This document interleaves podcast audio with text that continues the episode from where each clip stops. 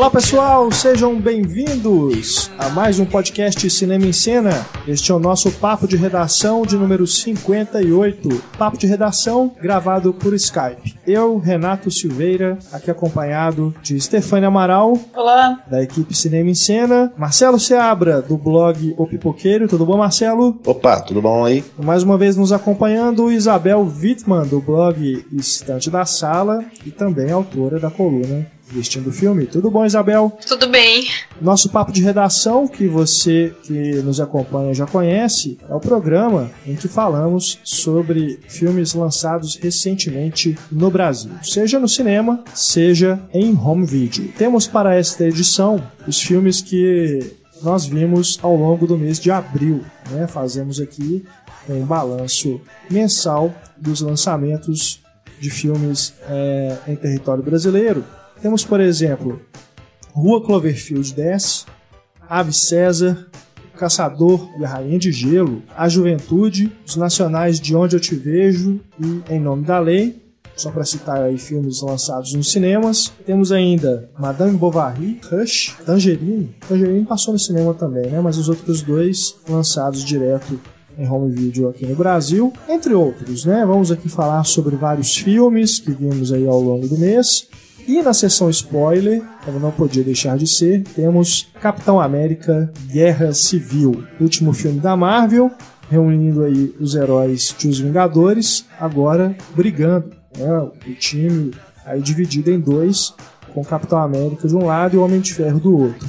Então, nós teremos na sessão spoiler, tá? No final do programa falaremos sobre esse filme. Se você ainda não assistiu, você pode escutar o restante do programa e depois você ouve o nosso comentário sobre o Guerra Civil. Agradecendo ao nosso querido Eduardo Garcia pelos trabalhos técnicos da edição e mixagem de som. Temos aqui a nossa música de abertura. Você que começou a escutar nosso programa já deve ter identificado. É uma música do Prince, uma homenagem né, que prestamos a esse magnífico artista que nos deixou, infelizmente e precocemente, agora no mês de abril. É mais uma perda né, no cenário musical, no cenário da cultura pop. Perdemos aí já o David Bowie no início do ano, e agora o Prince. E a música de abertura é uma escolha de Marcelo Seabra, que nos fala agora um pouquinho sobre ela. Bom, é, sendo um filho dos anos 80, não podia deixar de reconhecer né, a importância do Prince para a cultura de pop de uma forma geral. Fez filmes, né, fez trilha sonora do Batman, que foi muito marcante na época. E eu acho que de todas as músicas dele, pelo menos que eu conheço, a que é mais marcante, assim, que eu gosto mais e que eu escuto com frequência é o End Doves Cry, que é uma música muito bacana, tem uma batida muito interessante, uma letra né, muito bem escrita e ela fica na cabeça. Então espero que os nossos ouvintes gostem. Maravilha, também gosto muito dessa música. Lembrando que o Prince também tem um grande sucesso é, que estourou nas rádios e também no cinema, que é Purple Rain, né, do filme de mesmo nome. Mas eu estou com você, eu gosto, gosto mais de When Doves Cry. Essa música tem uma versão em Romeo e Julieta. Tem que falar do Romeo e Julieta, senão não sou eu, né? não pode passar um podcast sem eu falar desse filme. É... Como não podia deixar de ser, né, Stefano? Você não saciou sua vontade de falar de Romeu e Julieta em nosso podcast sobre Shakespeare. Não, tem que falar o tempo todo. Sempre, senão não sou eu. Sempre, né? tá certo.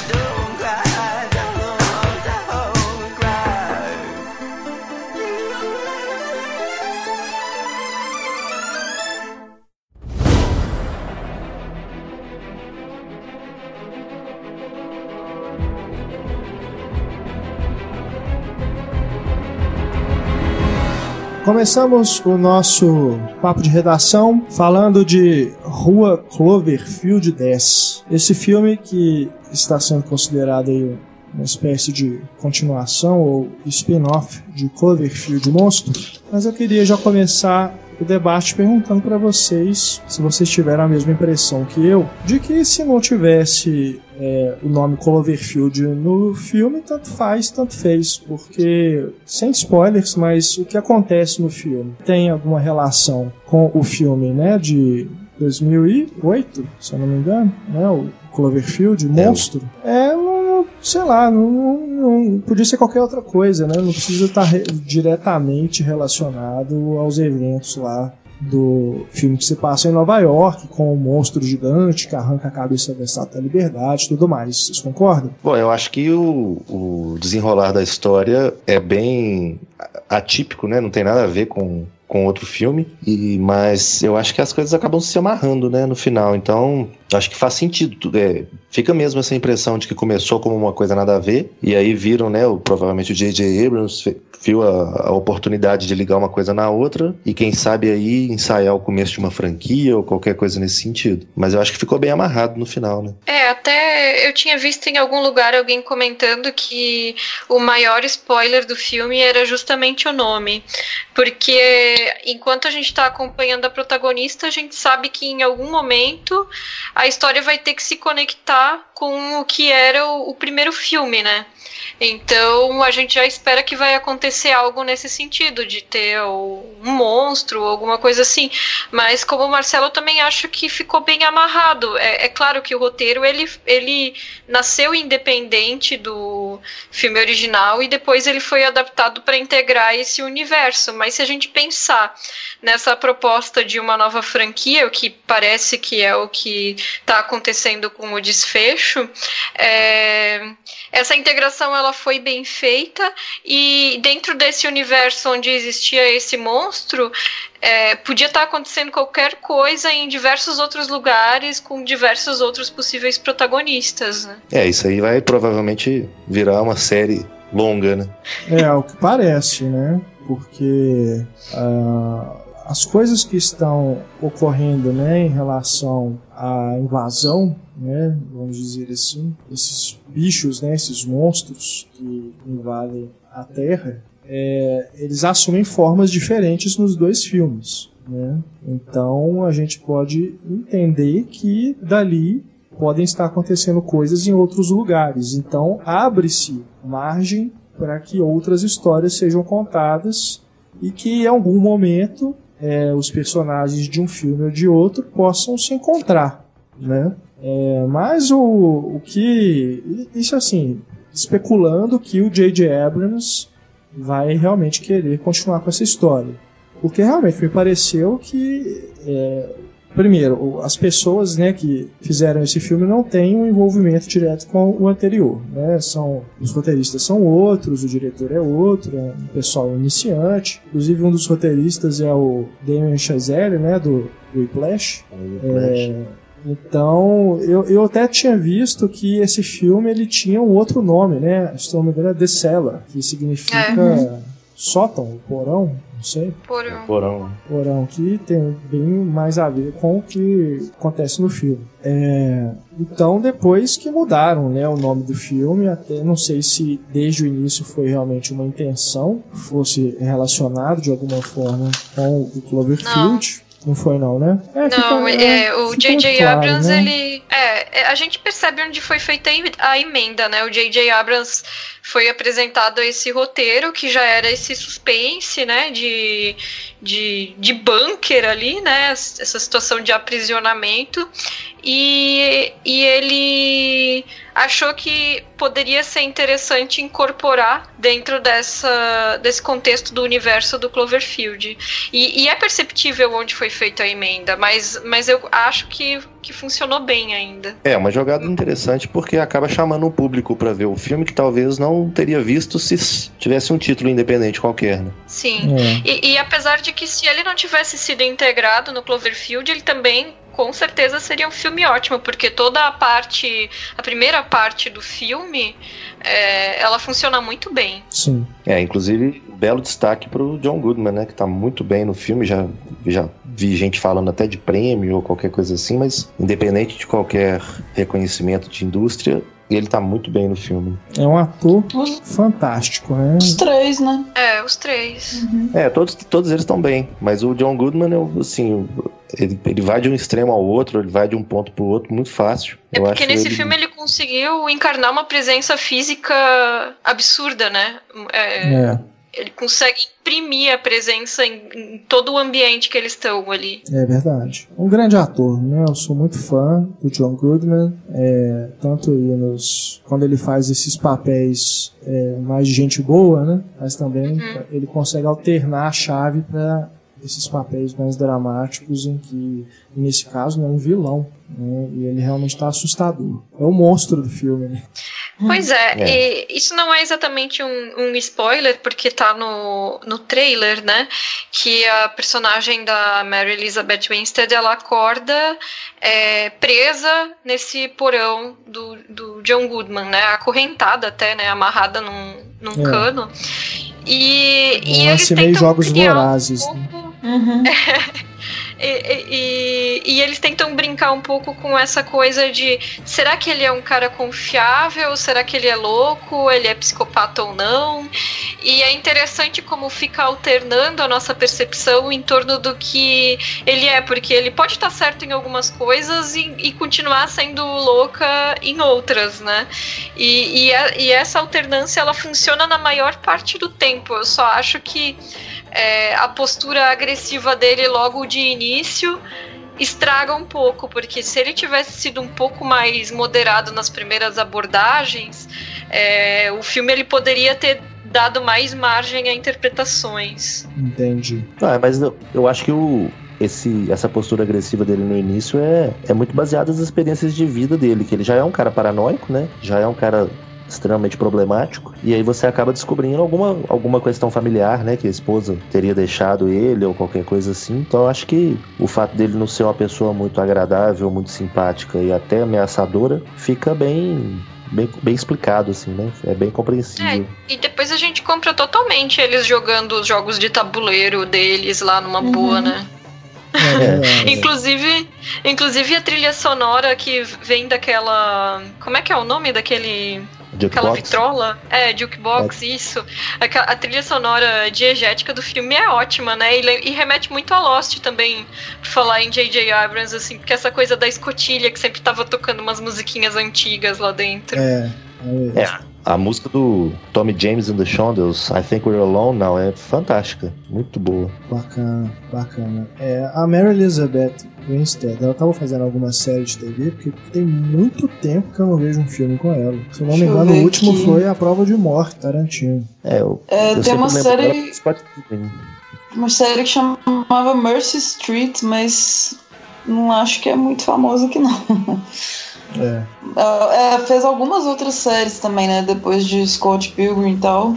Ah, é, Scott é... Pilgrim, é verdade. Como que depois me esqueci? É, é The Returnant. É, ela é ótima nesse filme. Essa, essa é da Netflix, Mas mesmo né? assim, já tem um tempo, né? Scott Pilgrim tem o quê? Uns dois, três anos. É. Scott, Scott Pilgrim de 2010. 2010. 2010, nossa, não, muito tempo. Ela fez muita coisa depois, só que nada... Nada de destaque. Muito. Olha só, Abraham Lincoln, Caçador de Vampiros. Sério? Nossa, nem lembro desse filme. Mary Todd é. Lincoln. Aliás, esse é. filme eu fiz questão de esquecer também, porque é muito ruim. Nem vi. Mas essa, essa jogada de marketing do J.J. Abrams de fazer o filme na baixa e revelar em cima da hora que o filme uhum. existe e já com o com o, o trailer e tudo é muito é uma jogada muito boa, porque de certa forma a gente vive uma época de excesso de informações, né? A gente começa é. a receber trailers dos filmes muitos meses antes do lançamento e fotos e todo tipo uhum. de material promocional mesmo, né? Então já tá saturado quando chega a hora de finalmente assistir. E assim ele cria um, um momento de suspense, a gente embarca na ideia, vai assistir sem saber muita coisa e ainda se surpreende positivamente, né? Verdade, verdade. É, ele produziu totalmente em segredo mesmo. E parece que o Cloverfield mesmo de 2008 também foi assim. Foi. É, um filme foi. que surgiu do nada, né? As pessoas uhum. foram surpreendidas por aquele trailer, né? Que já mostrava ali a, a Estátua da Liberdade, aquela uhum. cena icônica, e o filme já estava pronto. Naquele momento ali, o filme já estava praticamente pronto. Veio ser lançado daí alguns meses, assim como aconteceu com esse novo. Realmente, um, um cara do. Acho que até mesmo pela importância que o J.J. Abrams tem hoje para a indústria, ele tem esse poder de conseguir esconder as coisas, né? Falar com o estúdio para abafar, dar um outro nome uhum. pro projeto, enfim, enquanto ele está fazendo outras coisas. Mas de toda forma, apesar né, de ele estar envolvido com Star Wars, que é projeto da Disney, esse filme não tem nada a ver com a Disney, né? Então é legal ele ter essa independência também com a produtora dele, a Bad Robot, que ele consegue trabalhar uhum. com variados estúdios, né? E ter é, e ainda assim ter essa voz, né? De, de poder é, determinar, né? Se, se um, um projeto como esse, que tipo de lançamento que ele vai ter né? Que tipo de marketing que ele vai ter. Gente, eu adoro trivia. Eu tô lendo aqui que o Bradley Cooper, ele faz a voz do namorado da Michelle no telefone. É, legal. Parece nos créditos, né, o nome dele lá, mas não tinha visto, até não. então a gente nem fica sabendo mesmo, porque no começo É só os três, né? Uhum. Eu achei até bem interessante que é, no podcast Next Picture Show que é da equipe, da antiga equipe do The Dissolve, eles fizeram uma comparação desse filme com Psicose. Porque tem essa coisa, né? A gente acompanha ela no início, saindo de um apartamento e deixando tudo para trás, né? Sem muito contexto, mas é uma protagonista que a gente vê pegando o carro e uhum. deixando esse passado para trás e depois indo parar em uma residência, no caso no, era um hotel, né? Mas ok. É, com um homem que vai representar um perigo para a vida dela, né? Então ele tem muito realmente esse toque de psicose nesse contexto. É, e também demora a mostrar o, o perigo, assim, de certa forma. Uhum. É, eu não tinha pensado nisso, não, mas faz sentido. O foco inclusive, do medo mesmo. Inclusive, no posto de gasolina, ela ela parece, ela chega a olhar para trás e ela também parece ter a impressão de que tem alguém seguindo ela, né? É. É, na hora que ela tá abastecendo o carro, bem no Verdade. começo. Seguindo aqui para o próximo filme da nossa pauta, vamos falar agora sobre Ave César.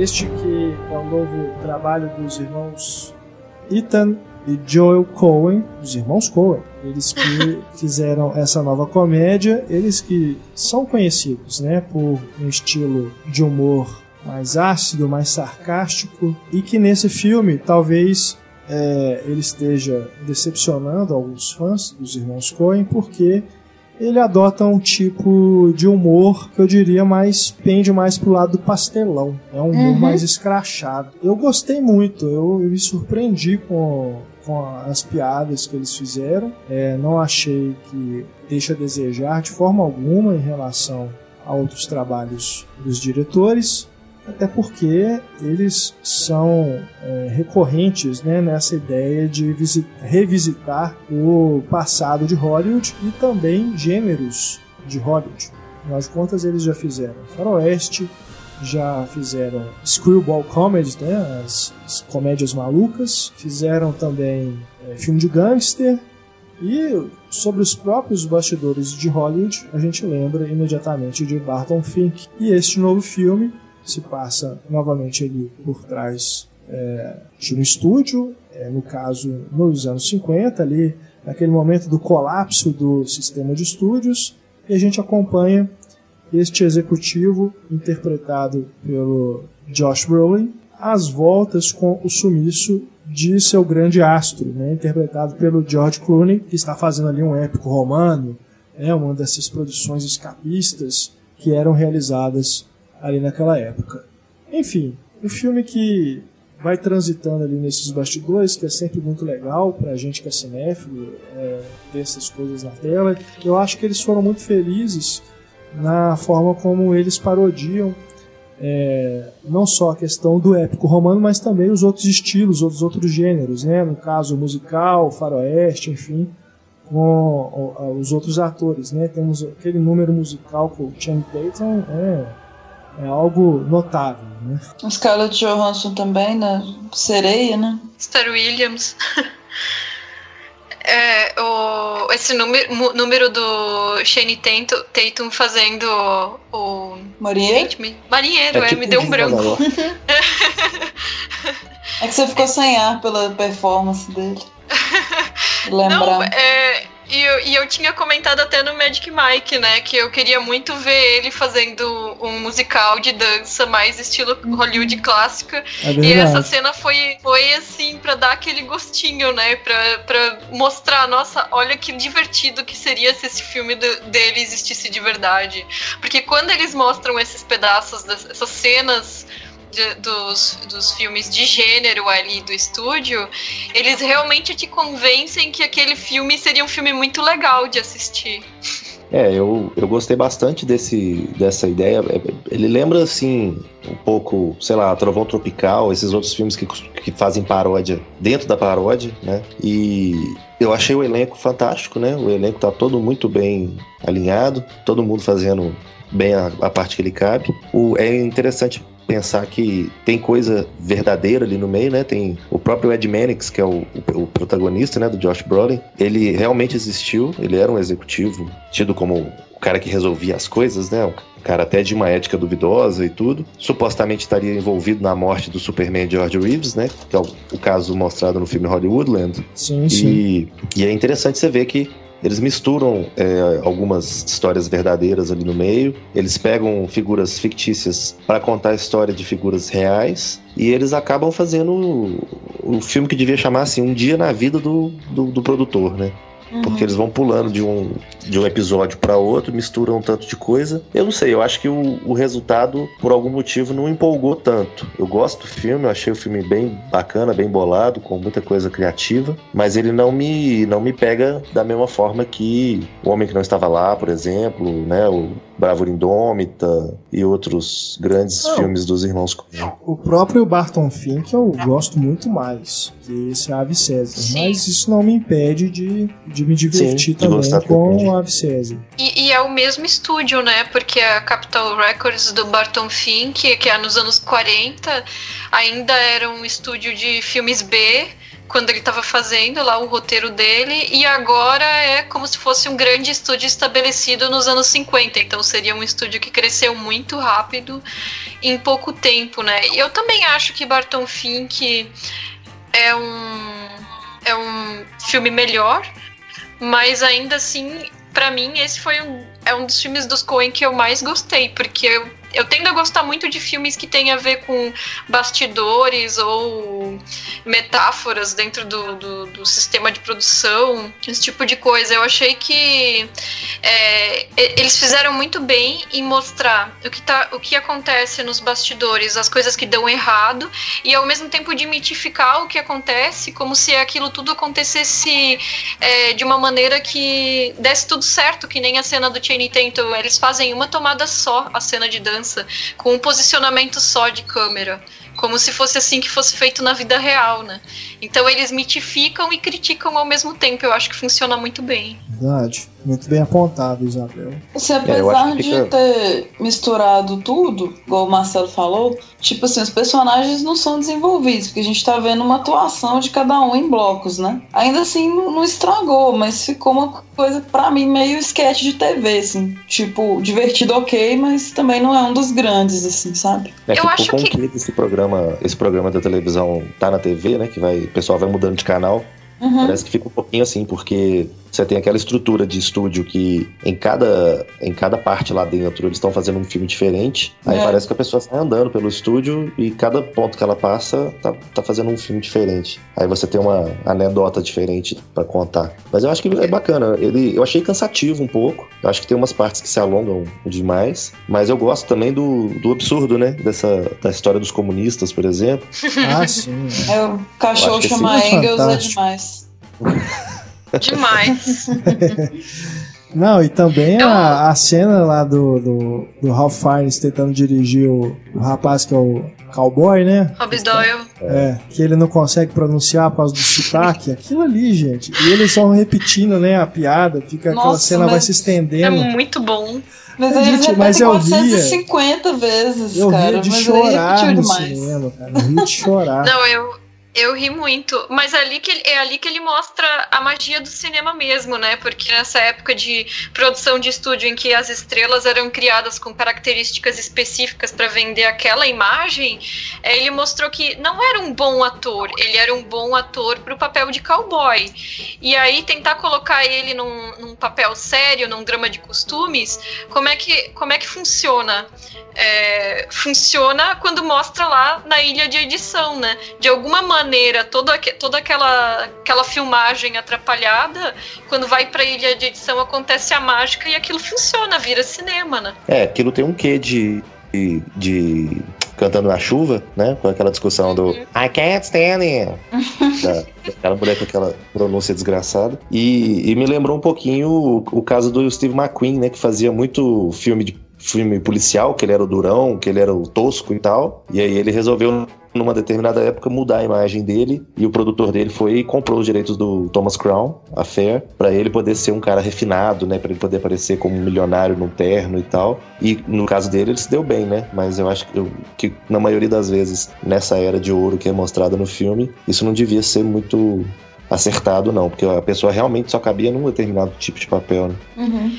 Eu, eu acho que esse filme ele reflete muito sobre a posição dos irmãos Coen na indústria, porque sendo ele uma sequência espiritual, digamos assim, direta do Barton Fink, se a gente pensar que no Barton Fink eles estavam refletindo sobre o próprio a própria dificuldade deles de escrita que eles passaram naquele no processo com o filme anterior e tudo, e, e agora, é, então no caso no Barton Fink ele se via como um escritor bom demais para estar tá num estúdio em Hollywood e tal, existia uma certa arrogância na maneira como ele mesmo se enxergava, né?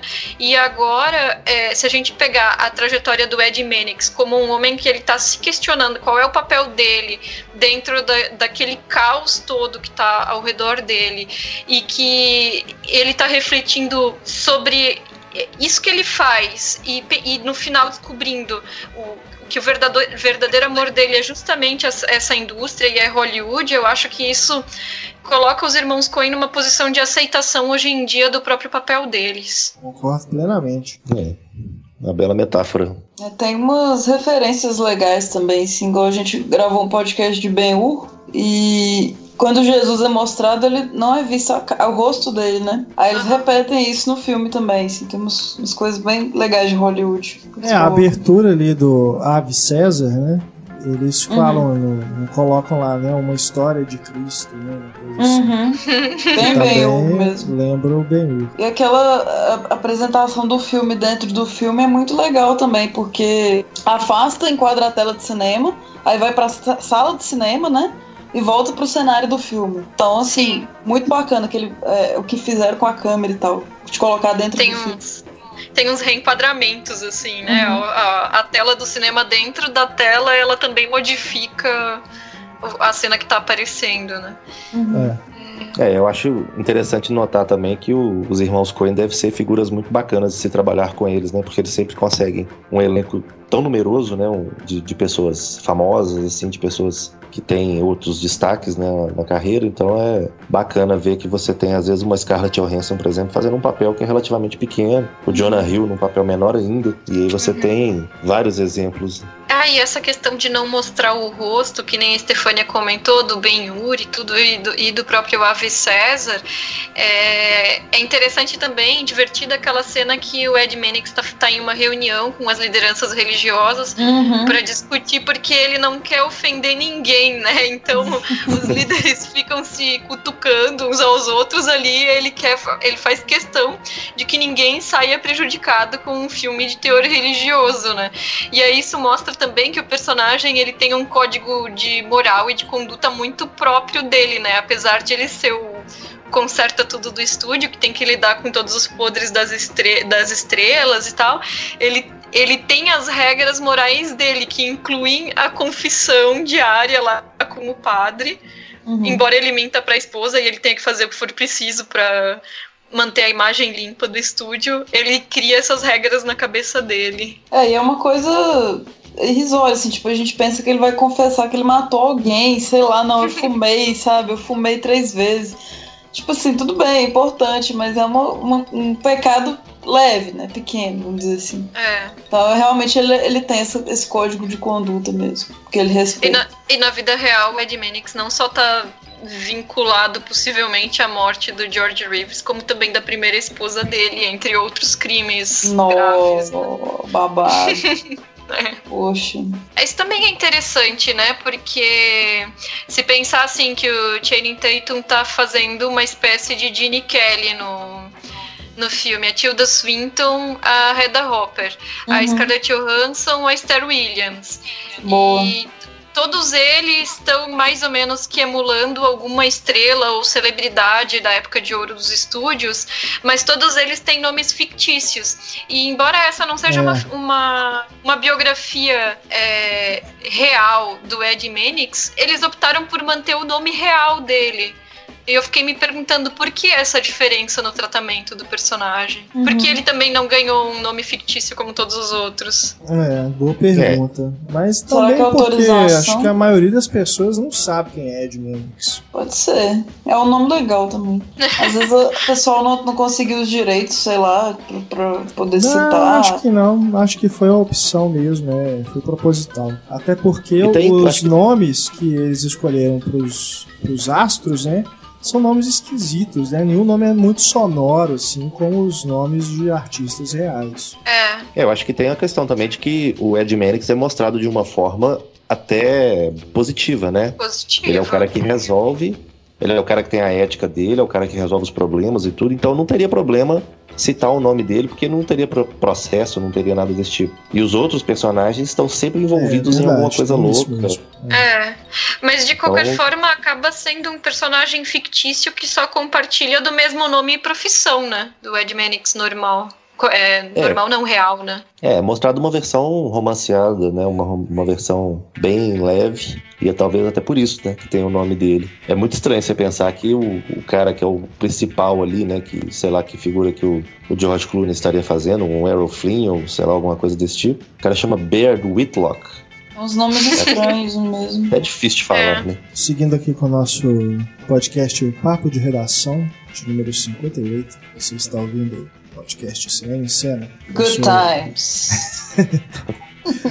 Eu sou o Renato Silveira, né? A gente tava falando aí dos, dos anos 50, eu me senti aqui numa vibe saudosista e resolvi fazer esse pequeno interlúdio romântico pra vocês. Uau. Com essa voz aveludada. Bom, vamos lá, chega de bobagem, vamos para o próximo filme da nossa pauta que é Caçador e a Rainha de Gelo.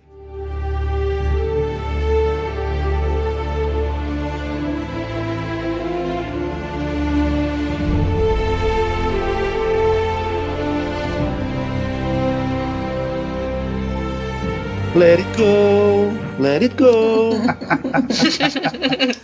É, o filme realmente, Né, como, como o Marcelo bem lembrou, é praticamente um live action de Frozen, né? Temos ali a, a Elsa e a Anna, né? Que é a outra. É, a diferença é que a gente tem duas Elsas, né? Exato. Esse filme, gente, que é uma espécie de prequel e continuação, né? Um híbrido de Branca de Neve e o Caçador. Só que agora sem a Branca de Neve. A Branca de Neve é só uma presença ali, né? O Caçador, interpretado pelo Chris Hemsworth, de novo, ele agora assume o protagonismo. E temos também a Emily Blunt, vivendo a Rainha do Gelo. E a volta de Charlize Theron como Ravenna, a Rainha Má. E a Jessica Chastain assume o papel da do papel do, do par romântico, né? Faz ali a, a menina com quem o caçador cresceu, eles foram criados pela Rainha do Gelo, eh, se separam, depois se reencontram e aí a história gira em torno desse romance né, proibido e também dessa rivalidade entre as duas irmãs, vividas ali pela Emily Blunt e a Charlize Theron. Então o filme começa como um prequel, mostrando o que aconteceu antes, né, na infância ali do caçador, e depois ele continua é, depois dos eventos de Branca de Neve e o Caçador. A Kristen Stewart não está no filme, Mas tem uma cena que aparece a Branca de Neve de costas e é pra gente supor que é aquela ali, a Branca de Neve, que é a Kristen Stewart, mas não é. É uma figurante. Hum, É, pra, tipo pra quem Jesus. não lembra aí, pra quem não lembra, teve o- a questão daquele mini escândalo entre o do envolvimento entre o diretor do filme, né, que era o Rupert Sanders e a, e a Kristen Stewart. É Quando ela verdade. provavelmente ainda namorava o Robert Pattinson. E aí eu acho que isso acabou pegando mal um pouco. O estúdio não quis se envolver, não quis dar, botar lenha na fogueira. E aí acabou que o diretor saiu, entrou Isso. outro diretor, que era o cara que era responsável pelos efeitos visuais, e tiraram a Branca de Neve da franquia da Branca de Neve. Nossa, aí tipo assim, sai os dois focos do conflito e aí vira um outro filme. Como assim, meu Deus? É, só que É, aí vira outra coisa a, completamente diferente. A Branca de Neve ela é mencionada o tempo todo, né? É, eles Sim. ficam citando ela o tempo todo. Eu, eu achei, inclusive, que tinha alguma relação dela com a Rainha do Gelo, né? Branca de Neve, Rainha do Gelo e tal. É. Mas. Ela é só a força, ela é uma É. força que paira. Exato. Mas ah, o- ah, tem umas. No, no comecinho do filme aparece a Kristen Stewart numa cena do primeiro filme, né? Só o rosto dela se passando, só para as pessoas verem que se trata realmente de uma da mesma franquia. Mas realmente a história vai para outro caminho e o que eu da- das coisas boas que eu acho no filme, nem acho ele tão desastroso assim, eu gostei até mais, bem mais inclusive do que o Branca de Neve Caçador, que eu acho um filme detestável, não gosto mesmo dele. E esse eu pelo menos eu achei legal que ele vai para um outro caminho. Ele, ele realmente cria um outro ponto de fada, né? Ele não, tá, não é baseado naquilo que a gente já conhece, não. Ele só toma aquilo como ponto de partida e aí cria uma outra história. É, eu acho que o, o que funciona mais, eu acho que o que chamou a atenção no, no primeiro filme foi a atuação e a presença forte da Charlize Theron, né, como Ravenna. Sem dúvida. Isso nesse segundo filme é algo que se perde, porque ela deixa de ser a, a vilã principal, ela deixa de ser a protagonista para ceder o lugar para Emily Blunt. E quando ela aparece, tem- ela rouba a cena, né? É, quando ela aparece, ela é o. Né, a câmera só quer saber dela. Agora, É. o, o Chris Hemsworth não tá uma figura muito relevante, muito forte, ao contrário do Thor, né, que ele chama muito mais atenção. Sim. Nesse filme como caçador tá uma coisa meio solta assim, meio largada. No primeiro filme é até ridículo, que ele participa, sei lá, de 15, 20 minutos do filme, e o nome dele tá no título do filme. É. E agora parece que eles resolveram consertar o erro, dando, né, uma importância maior pra ele, mas pra não falar que é um filme machista que tem um homem como principal, tem outras três mulheres fo- fortes. É. Mas a- eu acho estranho assim, que a relação das três mulheres fortes é, não, não pode se dizer que é um filme feminista ou qualquer coisa assim, simplesmente alguma. por ter mulheres fortes, né? Não é mesmo. Porque as mulheres são todas complicadas, as mulheres são todas dependentes de homens, são é, É. uma, uma, uma visão muito estranha. E também tem uma questão de racismo ali que eu achei no começo do filme, porque você vê que não tem nenhum negro, a não ser aquele menino. E aí, quando vai mostrar que eles cresceram, você obviamente identifica que aquele é o menino, porque só tem ele de negro. É até assim, é uma, que- é uma questão bem racista mesmo, né? Porque depois, mais pra frente, é que aparecem outros personagens negros e só de relance. Isso é só no meio da galera, né? Dos outros guerreiros ali da Rainha do Gelo. Mas o único personagem negro no filme inteiro que tem algum destaque é aquele menino. E ainda assim, esse menino é responsável por uma tragédia, né? É, Então ainda joga um problema todo nas costas dele, é coitado. duro, cara. É, é foda você ver esse tipo de coisa é, acontecendo ainda, assim, né? Dessa forma tão descarada. Não tem nenhum tipo de É, o- cuidado. né? Eu acho que o filme já começa errado com uma narração que não acrescenta em nada. Ele, ele vai narrando ali o comecinho do filme, falando, né, aqueles lugares comuns, falando um tanto de clichê, um tanto de frase pronta. Ah, é. Que não resolve nada, que não, não, não adianta, não serve pra nada. Eu acho que ele tem vários momentos que você não entende o que, que tá acontecendo no filme. Porque as cenas de luta, as cenas de ação são bem confusas. Não, É. não gostei, não me atraiu nem um pouco. Tudo é muito baseado em, em coincidências e, e mal entendidos e coisas, né, bem superficiais. Eu achei o filme todo muito ruim, né? Eu confesso, inclusive, que me deu muito sono. Pois é. Mas. É, eu não- dentro- ainda tem a questão dos, dos anões também, que são totalmente fora de lugar, porque eles entram pra fazer umas piadinhas nos momentos Ah, é. que não tem nada a ver. É uma bobagem. Assim, personagens que não tem muito o que fazer ali mesmo. não. É, Mas o ainda personagem assim, do cara. Nick Frost ele tá repetindo, né? No, do, do É, primeiro filme, o outro é novo. Sim, sim. Mas ainda assim, cara, perto do outro, pra mim só salva aquela cena, inclusive com os anões que viram um drug movie, de repente viram uma outra coisa, né? Tirando é. aquilo ali, eu não gosto nada. Eu até achei legal o primeiro, mas esteticamente, assim, Charlize Theron. Porque nada que eu vou lembrar no futuro. Mas esse eu não quero ver, não. Ah, eu não vejo muita gradação. Eu não vejo muita diferença entre os dois, não. É tudo ruim, pronto. Hum. Você falou que tem menos a, a Rainha do Gelo, né? A, não, a Rainha do Gelo é a Charlize Theron, não. Não, tem menos a Charlize Theron. Tem mais a Rainha é, do Gelo que é... Isso. Aí eu não vou é, ver essa, mesmo. Essa questão temporal que o Renato mencionou aí me lembrou 300, né? O Ascensão do Império. Porque é o filme que começa antes e termina depois e tem um, o durante. É verdade. Então ele é um filme que quer romper esse estigma de ser uma sequel ou uma prequel e quer ser tudo, né? E aí você acaba abarcando um período de tempo longo que não faz muito sentido, né? Se você parar pra analisar direitinho. É. Mas é uma forçação de barra danada que na hora até passa. Depois que você parar pra pensar, tá cheio de buraco. Cara, a gente pensar que o Frank Darabont ia fazer esse filme. Né? Que ele bom que chegou, ele chegou a fazer a pré-produção e tudo e acabou pulando fora antes que fosse tarde demais, né? Mas o cara chegou a mexer ali no filme. É, Incrível de duas isso. uma. Ou a gente fala, graças a Deus, que ele saiu fora e não se queimou, ou talvez pudesse ter sido um filme melhor, né? É, eu fico me questionando o que, que ele viu de interessante nesse projeto, né? Porque já, já surgiu assim, pra que vão fazer esse filme? Então, alguma coisa de interessante, talvez ele quisesse é, subverter essa, é, esse filão aí de filmes baseado em contos de fada. Não sei, alguma coisa ele, ele viu de interessante ali. Porque o Darabon não é diretor que aceita fazer qualquer coisa, né? Ele não é desses pau mandado de estúdio.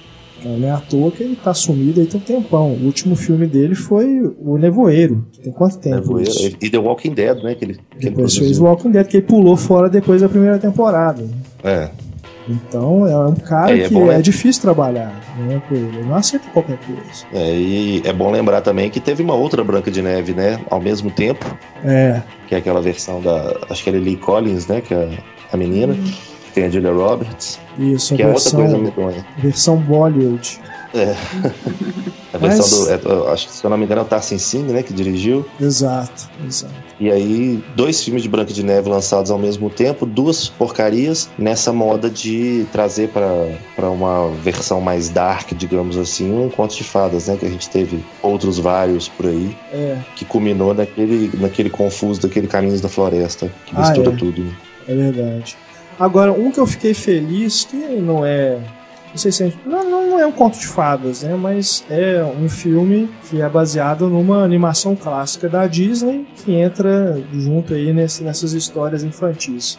Que é Mowgli, essa versão mais nova da Disney que mistura um live action com animação, né, dirigida pelo John Favreau, com que tem só o menino, né, de ator mesmo, que é o Mi 7, é um um garotinho que está começando agora, e o restante do, dos personagens são todos, são todos feitos por computação gráfica, né, usando aquele fotorrealismo, então os bichos ali parecem realmente bichos de verdade. É...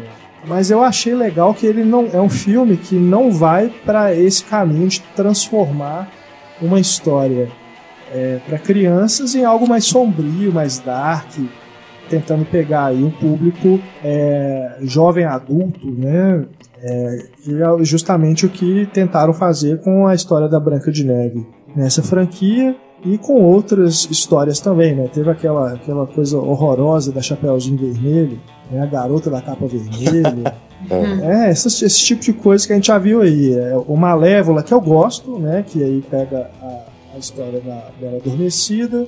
O Cinderela da Disney, acho que ele tenta manter mais ou menos a mesma coisa, né? É um conto de fadas mesmo. Mas o, o Mogli eu gostei por isso, né? Não só pelo visual, mas também por ser esse filme mais para cima que que quer ser um filme família mesmo, para as crianças verem também e não ficar só essa coisa, ah, vamos é, tentar fazer um filme que mexe com a memória afetiva do, do público, para a gente, né, igual é feito aí com esses vários outros essas várias outras histórias, esses outros contos de fada que, que acabam dando muito certo. Né? Já tá muito cansativo também. É, e na, anunciaram agora que a e... Disney vai fazer outro Peter Pan, né? Então. Ah, pra, pra quê, quê, né, cara? Pra Acabou de ter um agora, né? Do, do Joe Wright. Tem uma, vai ter outro A Bela e a Fera também, não tem isso?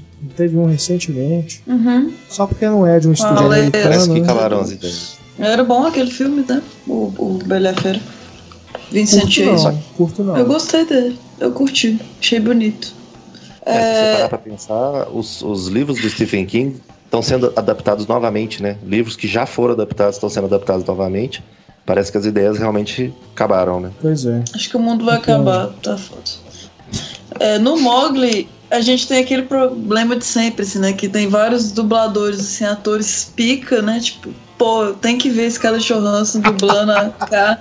Só que eu não vou ver porque no cinema só tem dublado, entende? Não, pera aí. aí. dá uma frustração. Atores, atores pica. E você vai é. falar da Scarlett Johansson. Ela é uma atriz pica, velho.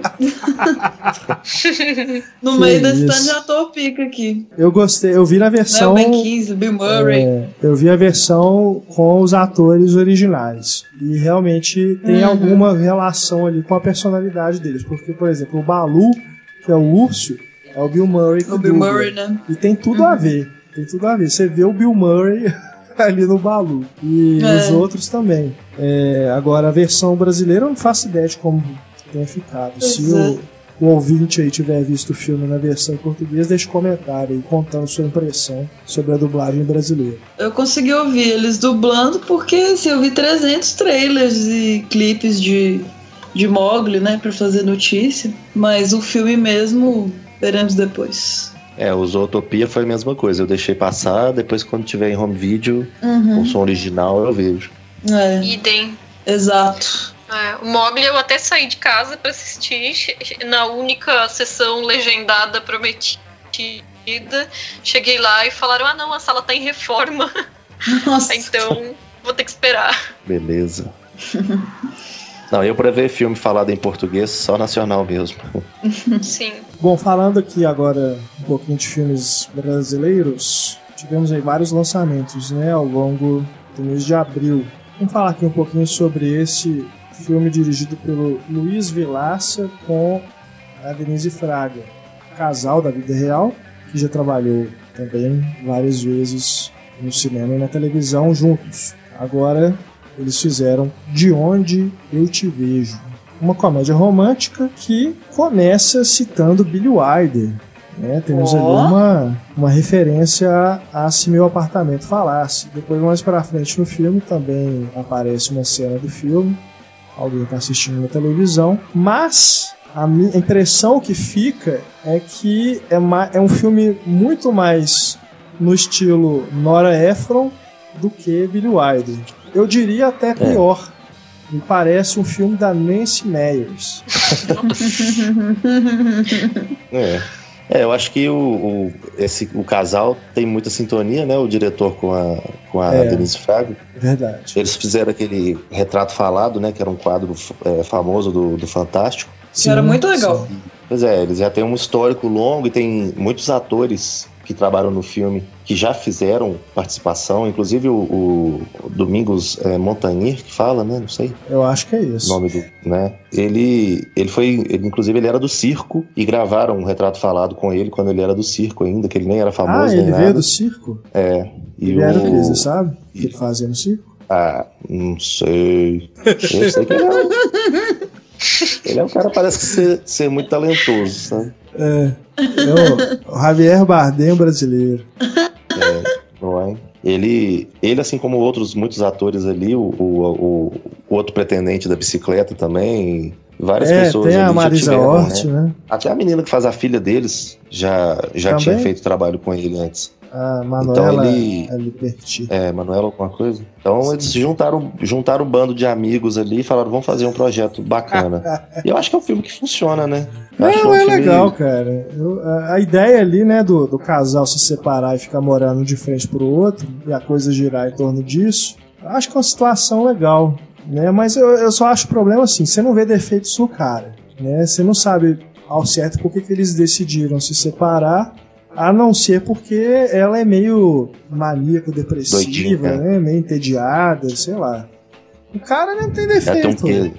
Cara é gente boa, o cara é bacana. Você não vê defeito no cara. Ué, Mas eu isso acho que. acontece, assim, tipo, terminar sem razão é uma coisa que acontece, entendeu? Pode ficar tranquilo, que é assim mesmo. Não, eu sei, tudo bem, é mas.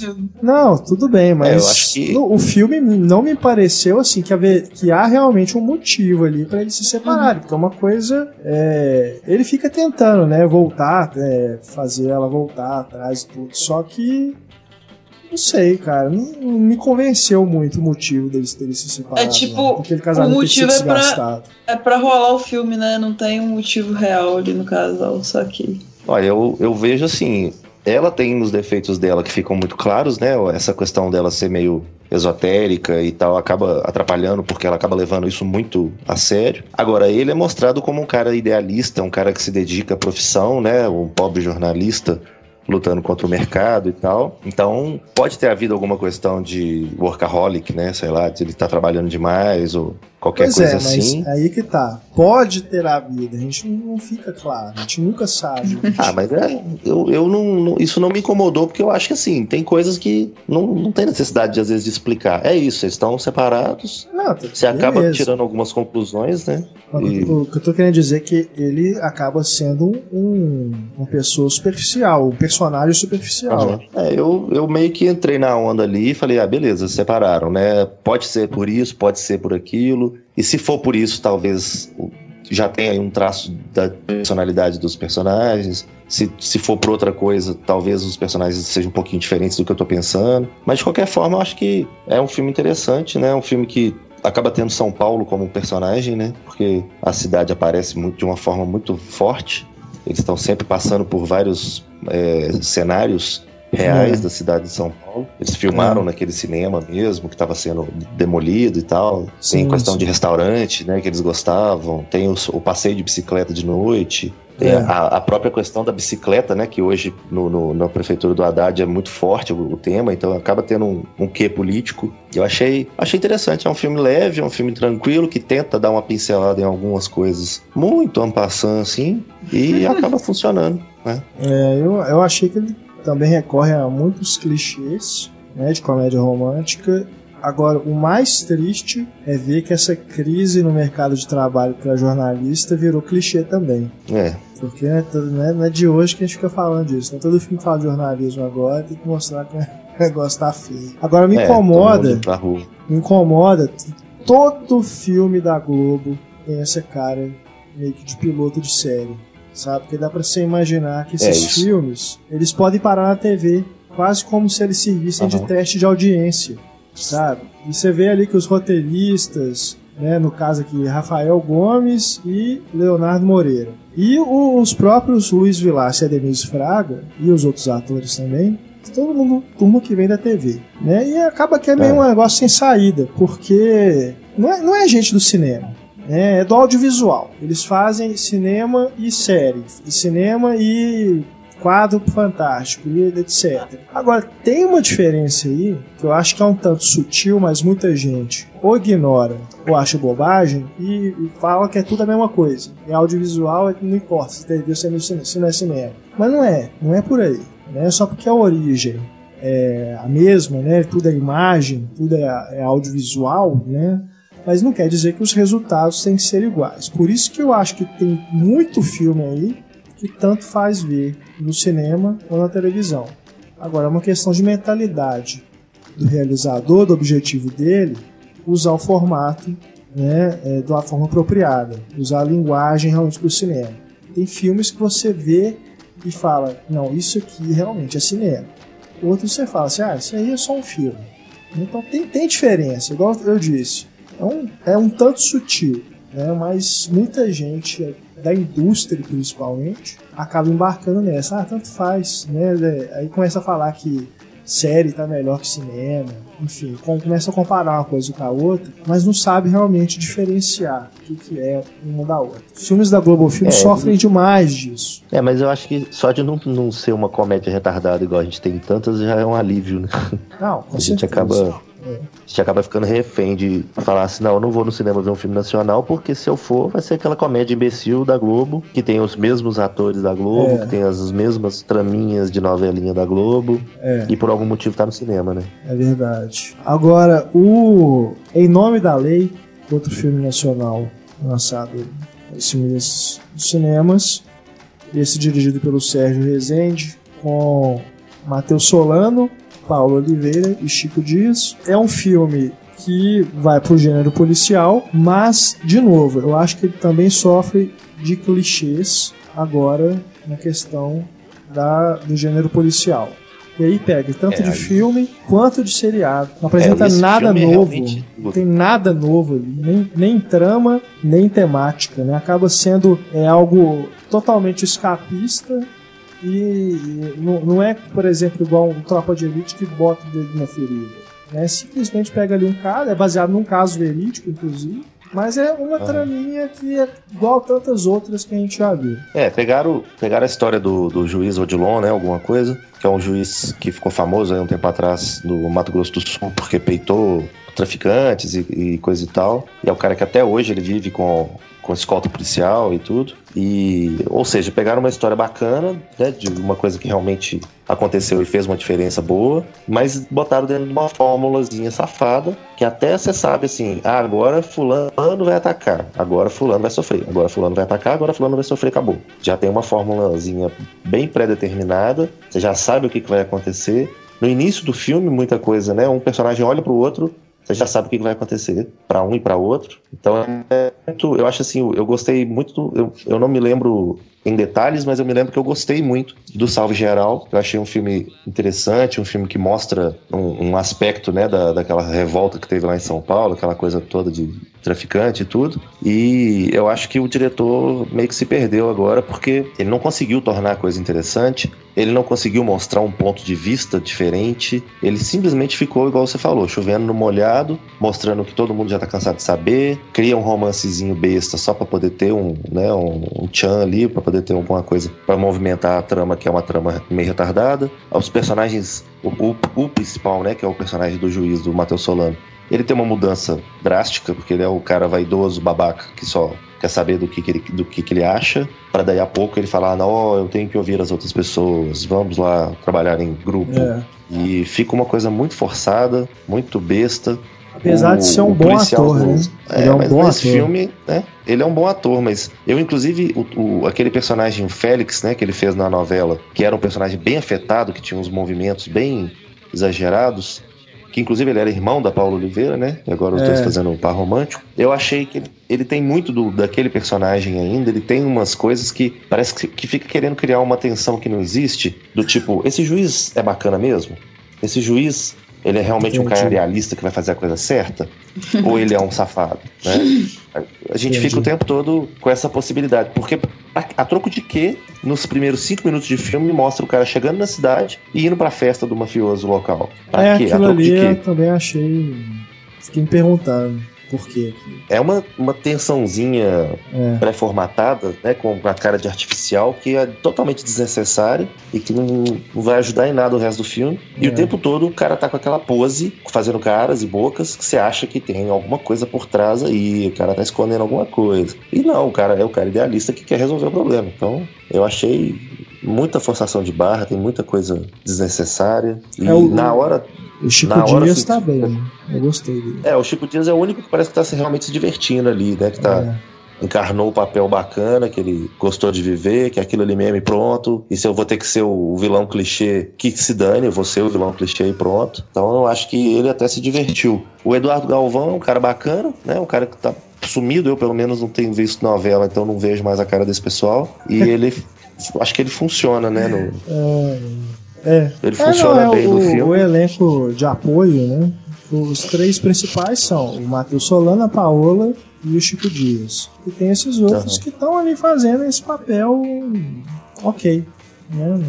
Estão ali para cumprir é, aquilo o, ali mesmo. Aquele menino hermano, né, que faz que é o, o filho o capanga do, uhum. do, traficante. É totalmente formulazinha também, né? Inventa um envolvimento dele com a da filha do cara, que você não sabe se os dois estão se pegando de forma incestuosa ou se eles têm um carinho muito grande um pelo outro, ou que diabo que tá acontecendo ali. o negócio é muito forçado. É, agora. É tudo tá o... ali, você, você consegue ter um motivo. O diretor Sérgio Rezende, é um cara veterano, né? Fez aí filmes como uhum. Homem da Capa Preta, Lamar, Canudos ali também, né? Mas é um diretor que parece que ele não se atualizou. Ele parece que ainda faz um cinema meio anos 90, sabe? Que negócio. Sei lá, um, filme, um cinema meio que ficou ultrapassado. Mas pelo menos ele não tem esses vícios, esses truques de modernete, sabe? Que chama atenção mais para si do que o filme mesmo. Mas ainda assim me parece um negócio meio estranho. Assim. Não curto muito a direção dele. Assim. Um negócio meio genérico. Você fica esperando o Jackson Antunes, né? É cedo ou mais tarde o Jackson Antunes vai aparecer e vai explodir é. alguém, né? É. Uma coisa assim. Mais um filme que antes a gente passar para alguns outros lançados, inclusive direto em home video, vamos falar primeiro sobre A Juventude, um filme de Paulo Sorrentino, realizado né, em 2015, está chegando, chegou agora recentemente ao Brasil, mas é um filme que ele ficou aí mais é, em evidência na temporada do Oscar, porque ele teve uma indicação na categoria canção original, né, uma indicação até inusitada. Uhum porque é uma música que acho que ninguém nem escutou, né? Porque na própria cerimônia ela foi ignorada, não foi não teve uma apresentação dela. E é raro a gente ver um, música erudita, né? Vamos dizer assim, uhum. é, ser indicada nessa categoria, que é uma categoria bem complicada, né? Já há alguns anos, as músicas que têm aparecido ali não têm sido de muito destaque, né? O que reflete um pouco a própria situação dessas trilhas sonoras originais, porque a gente tem cada vez mais. A gente comentou isso no último podcast, né, Stefano? Que a gente falou de uhum. Transpotting, né? Teve um ouvinte que levantou essa questão. Mas é filmes que. Os filmes têm usado cada vez mais essas trilhas não originais, né, utilizando aí músicas é, licenciadas, e a gente tem cada vez menos realmente músicas, temas marcantes. Tanto que esse ano a gente teve essa música do 007 que ganhou o Oscar, que está longe de ser uma música memorável.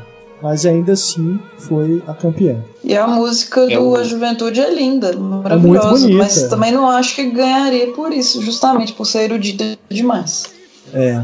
Agora, eu gostei. E o filme mesmo Hum? Eu gostei hum? mais desse filme do Paulo Sorrentino do que do A Grande Beleza, que ganhou o Oscar de melhor filme em língua estrangeira em 2013. Acho que A Grande Beleza é um tanto superestimado porque ele me parece nada mais do que uma releitura de A Doce Vida, Fellini. Esse é a juventude, eu já acho que parte para uma outra proposta, mantendo aquela pegada visual muito boa, né, que o Sorrentino tem, ali junto com o seu diretor de fotografia, o Luca Bigazzi, com quem ele trabalha desde os primeiros filmes. E eu acho que o filme é muito bonito é, muito. visualmente e a narrativa dele, por adotar um ritmo mais lento, dá uma impressão de que o filme está parado.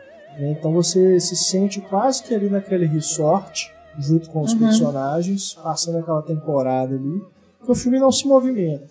Mas acho que isso não é um demérito, não. Eu acho que ele adotar esse ritmo mais lento permite justamente a você é, entrar nessa onda ali meditativa, vamos dizer, que ele propõe junto daqueles personagens que estão refletindo né, sobre as suas vidas, é, os personagens mais velhos principalmente refletindo sobre o passado e sobre essa juventude do título, né, que na verdade não diz respeito só a eles, mas também aos outros é, personagens ali. Temos o Paul Dano, temos a Rachel Weisz. Maravilhoso! Né? Tá maravilhoso!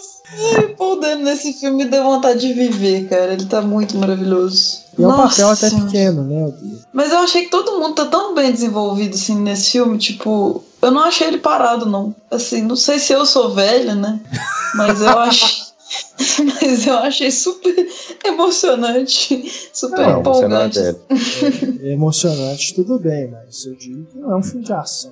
Não, é um filme não claro, mas eu, eu, durmo nos filmes de ação, então para mim isso é emocionante. Você, você, é um caso Mas como eu disse, eu não, não considero essa vagareza narrativa um defeito, não. Uhum. Eu acho que condiz muito bem com a proposta do filme. É um ritmo legal, né? Eu acho que no caso do, daquele filme da Sofia Coppola, um, é, um lugar, um lugar qualquer. Sim. Um uhum. negócio assim. É Aquele mesmo. filme é um filme que é parado e que me incomoda, que eu não gosto, não gostaria de ver de novo, a não ser sobre tortura ou qualquer coisa desse tipo. Nossa. E Caramba, tão bonito. Não, não, ah, eu não, não, eu gosto de outros filmes da Sofia Coppola, aquele não. E esse filme já, eu acho assim, ele tem alguns temas em comum, né? Questão de tratar celebridade, gente rica e coisa uhum. e tal. E ele tem esse ritmo desacelerado, mas eu acho que funciona muito bem e o diretor sabe, sabe plantar ali uma, uma informação bacana, um interesse, interesse né?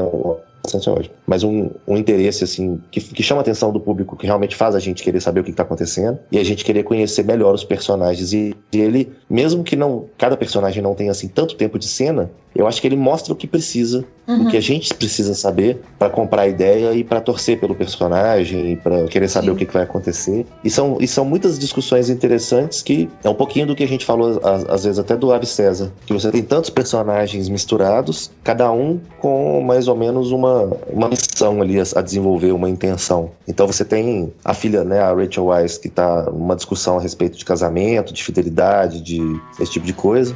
Você tem o, o Michael Caine, que tem a discussão da, do relacionamento dele com a esposa, do tratamento dele com a família, a dedicação dele ao trabalho. Aí você tem o Harvey Keitel, que que simboliza vários profissionais que a gente pode parar e pensar hoje que existem, né? Você pensa Quantos diretores de cinema já tiveram 10, 15 grandes sucessos e hoje não faz mais nada? Ou quando faz é um filme meio meia boca ou qualquer coisa assim? Sim, então sim. acho que ele vai, vai colocando muitas coisas interessantes no filme pra gente poder. pra gente não ter tempo de ficar entediado. A gente. O filme é mais parado, mas ele tem conteúdo. Isso é, é muito interessante. Além dessa questão visual que você mencionou que é um filme muito bonito de se assistir, né? Uhum. É, já é bem servido pelas locações, né? E ainda assim ele consegue extrair daquele local, é, adequar ao, ao ritmo que ele está propondo para essa contemplação, né? A gente permite para que a gente também esteja ali com os personagens. E o Maradona? Eu acho. no começo eu achei, eu jurava que era o Maradona, cara. Depois que apareceu mais de perto o rosto do ator, é que eu vi que era outra pessoa. Mas eu até assustei, que eu falei assim, nossa, o Maradona tá gordo pra caramba. É. Então, o cara realmente é obeso. Mas não deve estar tá muito diferente, não, né? Do ator. O ator representou bem. É. Eu achei Mas muito eu interessante. Gosto... Pode falar, Marcelo. Você é cavaleiro com você. Eu achei muito interessante a, a comparação, digamos assim, pelo menos eu vi assim, entre as duas mulheres assim mais, mais significantes, né? Que é a, aquela Miss maravilhosa, linda que entra no, na piscina e, e Pouco depois, a, a, atriz famosa, né, a diva, que chega e tem uma discussão com o Harvey Keitel, que eu acho, eu achei muito bacana você ver que a mulher é. nova tá entrando na piscina lá, ela é valorizada pelo corpo dela, é. eles fazem pouco dela, inclusive, intelectualmente. Sim, sim. E aí você tem a outra diva que já chegou num ponto em que a beleza dela já não é mais o ganha-pão dela, ela tem que se sujeitar a ser a avó numa série mexicana, uma coisa desse tipo. É. Pra ganhar dinheiro. Né? Essa, é, esse contraste bem interessante, né? Da, Mas uh, isso que você falou. O papel todos da Jane os personagens. Fonda. É, Jane é, Fonda. o personagem da Jane Fonda. Todos os personagens, eles são mostrados, assim, no seu lado mais bonito e, e seu lado mais feio, mais degradante. Isso é uma coisa que eu reparei nesse filme. Todos. Pode pensar em todos, e principalmente as mulheres, assim. Tipo, a Miss Universo mesmo, tem uma expectativa dela chegar, né? O Michael Caine até sonha com ela, mas quando ela chega mesmo, ela tá destruída, ela tá feia, assim. E, sim, sim. e a filha dele também, a, a Rachel Weisz, ela tá, passa por um processo no casamento que tem uma hora que você vê que ela tá destruída. Depois ela fica gata de novo. Então, assim, dá pra ver o lado da decadência também, tipo aqueles banhos, aí você mostra aquele tanto de corpo nu, assim. É uma cena estética, mas o, o corpo tá flácido, vamos dizer assim.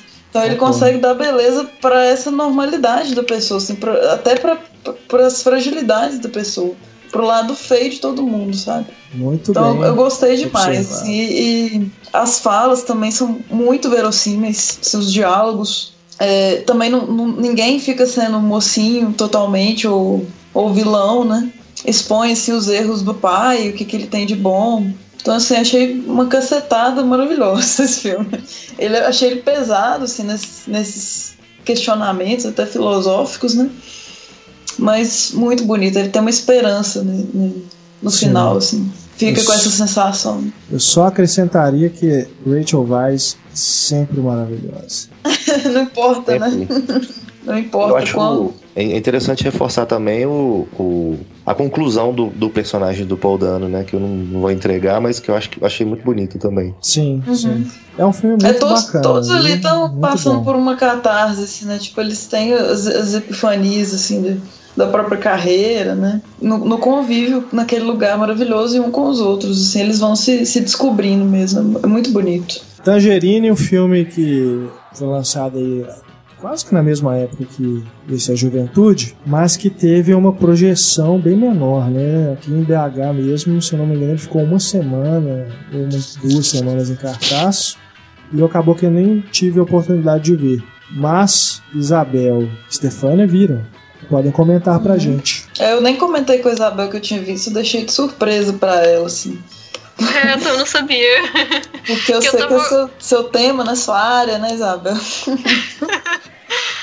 É, e esse foi um filme que foi muito bem falado realmente em circuitos de festival nos Estados Unidos, apareceu em algumas listas de melhores do ano ano passado, mas ele passou muito na baixa, né?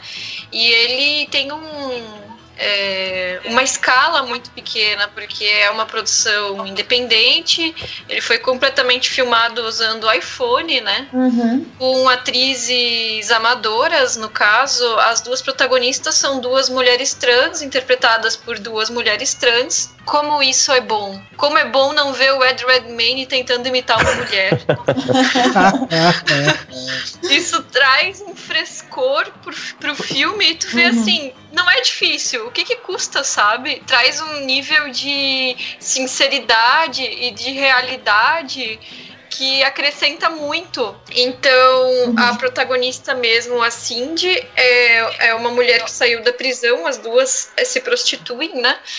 E ela descobriu que no período que ela ficou lá, que foi tipo um mês, o namorado dela tinha traído ela. Então, com a melhor amiga dela, ela vai em busca de descobrir quem foi a, a mulher da traição. É. E, e, é muito bonito como o filme usa as ruas de Los Angeles para descortinar todo o universo das, das protagonistas e mostra as pessoas que elas conhecem nas ruas e o pessoal dos restaurantes e bares e tudo mais, e, e vai descortinando essa diversidade, né? E, e, também é legal perceber a contribuição das duas, que não eram atrizes, participando do filme, é, no quesito roteiro, porque muitos dos diálogos reproduzem experiências delas, então não foram diálogos que foram escritos por, por uma pessoa, por exemplo, o diretor, que é um homem cisgênero, né? É, foram, dia, é, foram é, diálogos que surgiram das experiências delas mesmas enquanto pessoas transgênero. Então, realmente é, é muito bonito e é muito sincero. Tem muito humor também. Uhum. E, e mesmo sendo feito com iPhone, o visual do filme é maravilhoso também. Inclusive, essa observação que você fez de Hollywood e tal. Hollywood não, desculpa. Tô falando de Hollywood, tô pensando em Ave corta. Los Angeles é, mais especificamente Los Angeles, porque eu chamo Tangerine por causa do, do céu de céu. Los Angeles, da cor, da tonalidade que o céu atinge ao entardecer. Que é, que é aquele pôster maravilhoso do filme. Uhum. É, eu gostei demais também, achei muito divertido e intenso assim mesmo. Essa, é uma jornada que altamente julgável, né? A gente vai olhar a personagem e falar, nossa, vai caçar mulher para brigar com ela.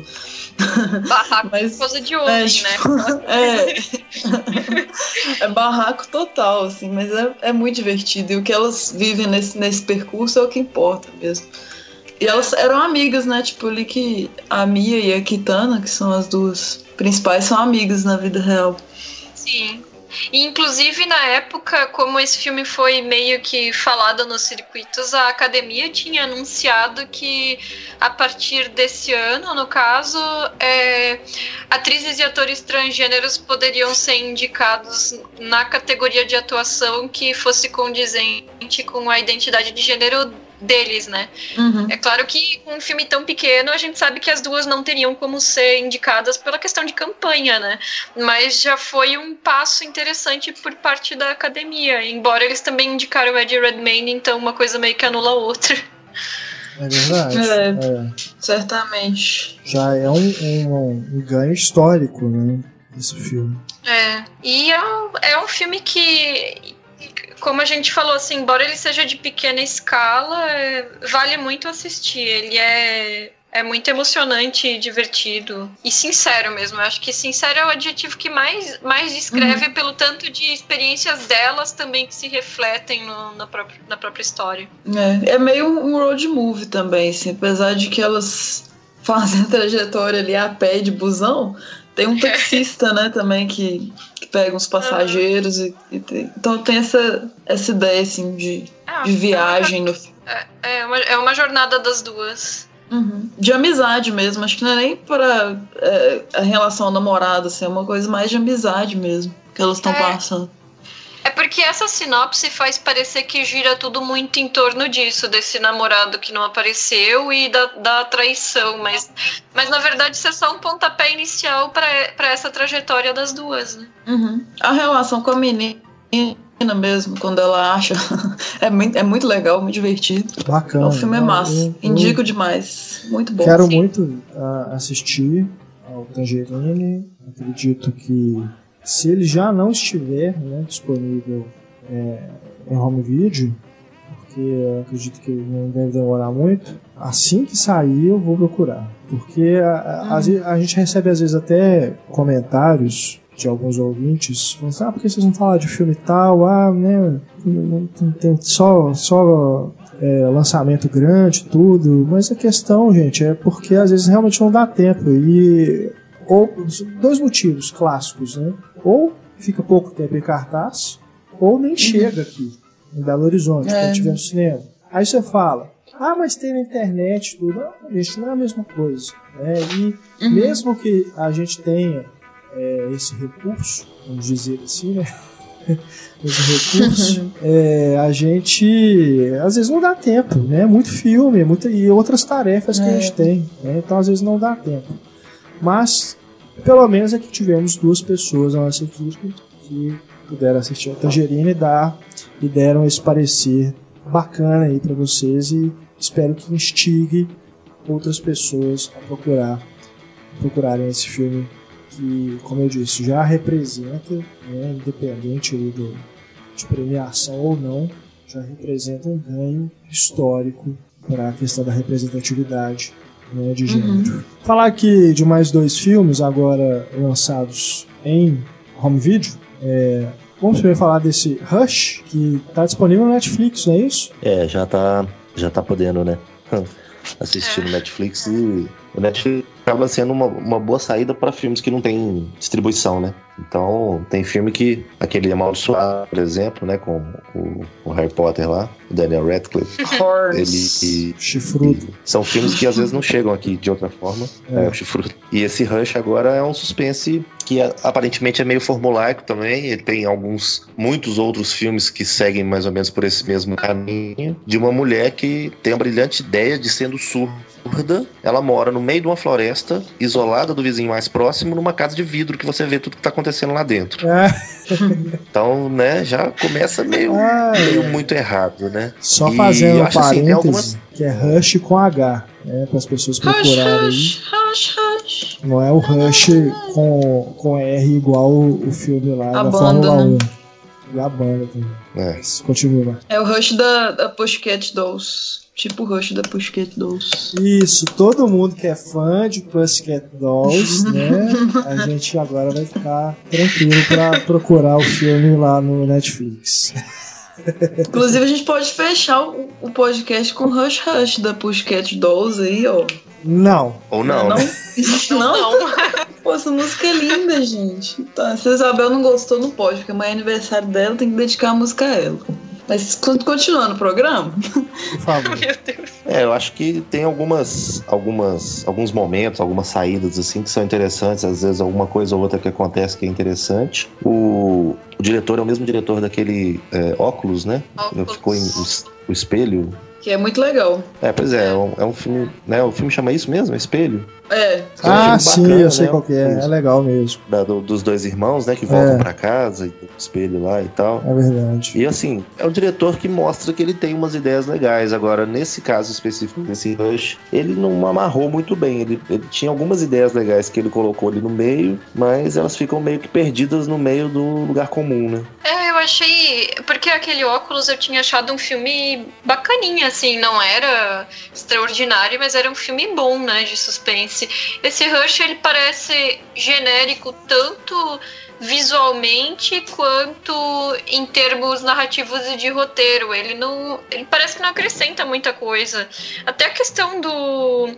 do. Não dá pra dizer assassino, Bom, é assassino, né? Que ameaça ela usar a máscara, assim. Achei que foi uma referência muito barata de ter sido usada, assim. E a tensão que ele cria no início parece que vai funcionar, depois desanda, porque a história ela se encaminha exatamente para onde a gente imagina que ela vai. Ele não prepara nada de diferente. Enqu- Enquanto está estabelecendo o, o fato ali de ela estar sozinha na casa, é, sendo surda e tudo mais, aí tu fica pensando, nossa, isso vai ser meio tenso, mas depois não, não acontece nada. E a- o único consolo é o fato de que a mocinha não é burra, né? Pelo menos ela não é daquelas protagonistas de filmes de terror que sai correndo e tropeçando. mas, É. mas é muito até uma outra, comum, assim. tem até uma outra sacada interessante, né? Dela, dela pensar no que, que pode acontecer e, e desistir de fazer alguma coisa porque ela vê que não vai dar certo. Tem uma, uma outra saída, assim, uma outra- uma outra coisa mais inventiva, assim, que, que ela é. Mas de uma forma geral, é, é, bem, é bem besta mesmo. E Madame Bovary? O que vocês podem me dizer sobre esse filme? eu tô cada vez mais decepcionada com Ezra Miller. Sim. Ele tá terrível em tudo que ele faz, assim. Volta, Kevin. Mas eu acho que é um problema de casting, sabe? Nesse caso. Porque é, Madame Bovary, é, para quem não conhece a história, ele é um livro que ele critica o romantismo, né? A escola literária, né? E ele é um livro realista, né? E a protagonista, Emma, ela foi criada num colégio interno, então ela só tinha acesso, acesso à literatura romântica e ela ficava idealizando muito as coisas da vida dela. E aí ela conhece esse rapaz, que no filme é interpretado pelo Ezra Miller, que é para ser um estudante de direito, aonde ela deposita esses desejos dela, esses sonhos de uma vida diferente, melhor, mais sei lá, elevada, bonita, qualquer coisa, né? E Aventureira. é, só que ele não é. ele- primeiro que ele parece muito novo para Uhum. ser um, um- um interesse romântico da Mia Wasikowska, que interpreta a Emma. E depois que ele não parece exatamente o tipo de pessoa que vai despertar esse tipo de paixão romântica exacerbada, assim. Não sei, eu acho que ele tá totalmente destoando do personagem. É problema de casting pra mim. É. Já o, o Marquês, né? Esse Logan Marshall Green é, pelo amor de Deus. Aí sim eu iria em qualquer lugar do mundo com essa pessoa. Mas o Ezra Miller, ele é muito novinho mesmo, assim. Tipo, ele, ele é só três anos mais novo do que a Mia, mas parece muito mais, assim, não tem, não tem química nenhuma, sabe? É igual no Descompensada também. Ficou péssima aquela cena com ele. Então, assim, É. cuidado, né, gente? É o Flash. Agora- falar. Agora, a Mia, assim como no Jane Eyre, ela tá maravilhosa Sim, nesse sim. papel. Ela nasceu, eu acho, pra fazer heroínas ou anti-heroínas séculos passados, ela entra no personagem como ninguém, é, enquanto no Jane Eyre ela conseguia ter a força e a coisa de ser meio estoica da personagem mesmo.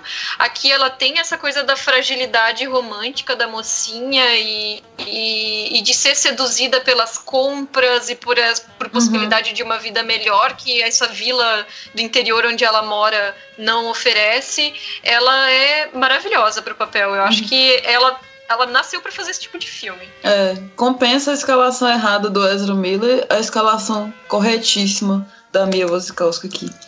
Ela tá muito e bem os, mesmo. E é o visual do filme, tanto a fotografia quanto o figurino, né? Que ela uhum. usa uma sucessão de roupas maravilhosas também. Uhum. É, acho que são pontos fortes também.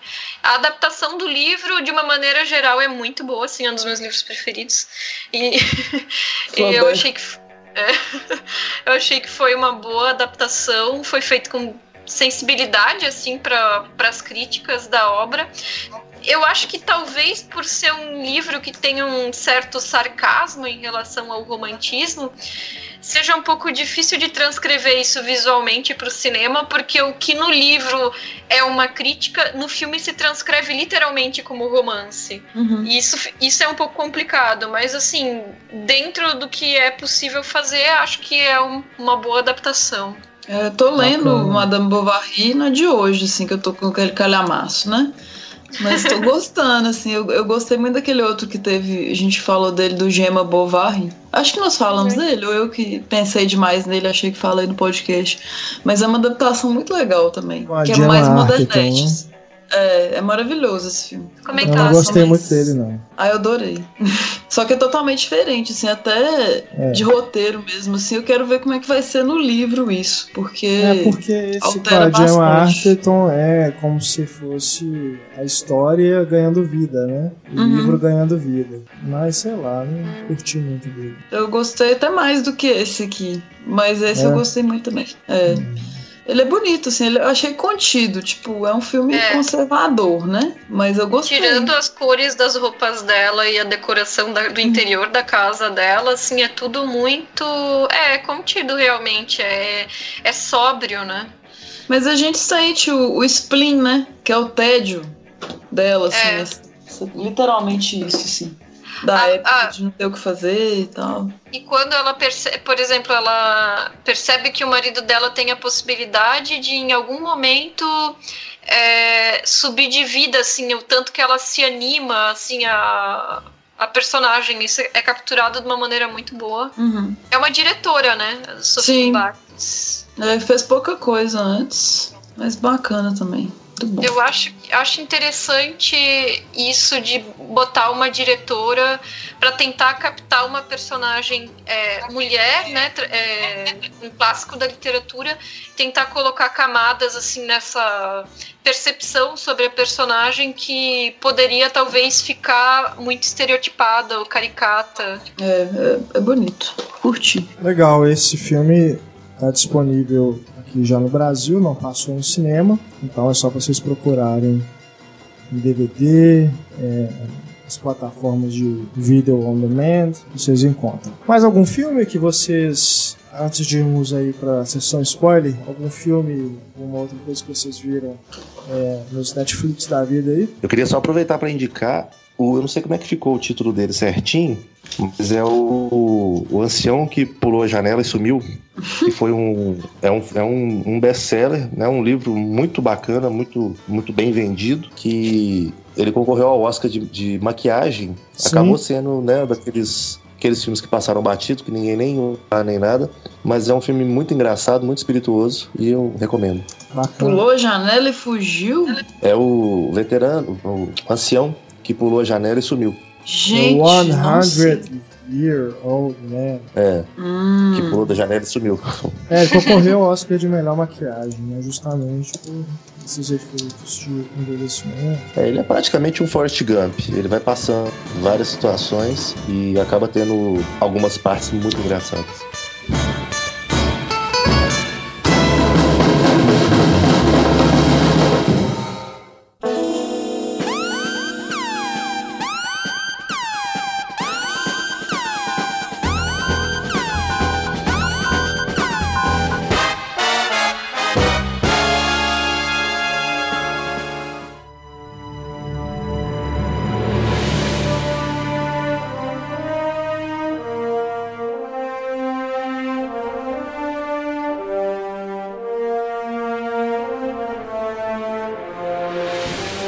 Bom, chegamos na nossa sessão spoiler para falarmos sobre Capitão América Guerra Civil. Somente eu e Marcelo Seabra. Isabel e Estefânia estão com, com o microfone e o fones mudo, mudos, né? Para elas não escutarem os spoilers, porque elas não viram o filme ainda. Então, bateremos este papo aqui somente eu e Marcelo. Então, se você ainda não assistiu ao filme Guerra Civil, pause o nosso podcast e depois retorne para ouvir nossos comentários e o encerramento do nosso programa. Marcelo Seabra, diga. Corre lá, né? Porque vai perder um filme bom aí. Exatamente, né? Acima de tudo, um filme muito bacana e, e como fazendo coro aí, né, com o que a maior parte da crítica tem falado, é, se não o melhor, um dos melhores filmes da Marvel até agora, né? É, eu acho que muita gente valorizou o Guardiões da Galáxia pelo fato de que, primeiro, que não estava esperando muito, porque a maioria das pessoas não conhecia os heróis, certo. e segundo, pela questão do bom humor, né, do filme, que o filme é, um, é uma aventura muito bem humorada, muito bem montada e tudo, com muitas piadas interessantes, né, com muitas tiradas interessantes, o que muitas vezes não acontece, por exemplo, com o Homem de Ferro, né, que o Tony Stark parece que ele fica um pouquinho meio forçado, querendo sim. fazer piadinha de tudo, a situação é triste, é perigosa, e ele tá fazendo piadinha, sim, e sim. aí não, não fica muito bacana. Então eu acho que talvez por, por, por esse motivo, até outros também, trilha sonora e coisa e tal, o Guardiões da Galáxia era, era, é tido por muita gente que eu conheço, pelo menos, ou por muitas críticas que eu li, como um dos melhores filmes da Marvel, se bobear o melhor. E eu, eu me atreveria a dizer que o Guerra Civil ainda consegue ir mais longe. É, eu acho que. Eu concordo. O Capitão América, esse Capitão América Guerra Civil, ele consegue misturar um número gigantesco de personagens com bom aproveitamento para cada um. Eu acho que todos eles têm um momento interessante em cena, tem pelo menos um momento do filme assim que eles se destacam. Então, Sim. coube todo mundo, deu para desenvolver um pouquinho da personalidade de todo mundo, deu para todo mundo contribuir com a trama, tem um porquê de todo mundo estar tá ali. Sim. Eu acho que é, é, ficou muito bem aproveitado. O, o, a posição né, digamos assim, a posição política de cada um é muito bem fundamentada, você entende por que, que cada um toma um lado e não o outro, e tudo isso eu acho que contribui para sim ser provavelmente o melhor filme dos estúdios Marvel até agora. É, nós temos na direção novamente os irmãos Russo, né, Anthony e Joseph Russo, e no roteiro temos o Christopher Marcos, que escreveu também, o participou, né, do roteiro do Capitão América, Soldado Invernal, também dirigido pelos irmãos Russo. Ele também escreveu o primeiro Capitão América, esteve também por trás do Thor, O Mundo Sombrio, e já está é, trabalhando no Vingadores Guerra Infinita, né, nas duas partes. E temos também no roteiro a parceria dele de novo com os deles, né, dos diretores e do outro roteirista com o Stephen McFeely, que também fez esses filmes. Então a gente tem aí um, um, uma equipe, né, que deu muito certo e eu é. fico feliz, inclusive, do Joss Whedon ter se afastado depois ali dos Vingadores 2, porque eu não, não é nem que eu não goste dos dois Vingadores, não, mas me, me dá uma certa decepção por serem filmes muito parecidos e não ter aquela, é, aquela sensação de ameaça, né? Porque no segundo, principalmente, o Ultron é um vilão, eu diria até patético. É, é interessante toda a construção ali, como que ele surge, é, inclusive já dá aí um, um gancho, né, para o que vem a seguir no Guerra Civil, devido ao envolvimento do Tony Stark, né, pela, com, a, com a criação ali, já dá uma, dá uma ponta aí do que a gente vai ver no Guerra Civil. Mas mesmo assim, como filme, ele não tem uma narrativa é, que aproveita, como você disse, todos os personagens em suas melhores é, atribuições e também não dá essa sensação de que algo diferente está acontecendo. Você concorda? É, eu acho que o Ultron foi muito mal aproveitado porque tudo bem que, né, mudanças, eu sou sempre a favor de mudanças boas, mudanças positivas, então não dava para falar que ele foi criado pelo Hank Pym, né, não dava para é. aproveitar alguns elementos da revista em quadrinhos. E quanto a isso eu não tenho problema nenhum, nunca tive. Agora, eu acho que realmente é um, é um vilão muito mal aproveitado porque ele é um personagem de possibilidades praticamente infinitas. Sim, sim. Ele é um robô que se ele se conectar na internet, ele tem, né, sei lá, até nem consigo imaginar o que, que poderia ser feito de tão bacana com ele, mas poderia ter ido muito mais longe do que ele foi ali. E com essa história de vamos destruir um, um planeta, um país inteiro, vamos destruir um é. lugar aqui. Eu achei aquilo muito estranho, né? Eles inventarem de ir para essa Sokovia. É, e um país, né? Que, que país é esse?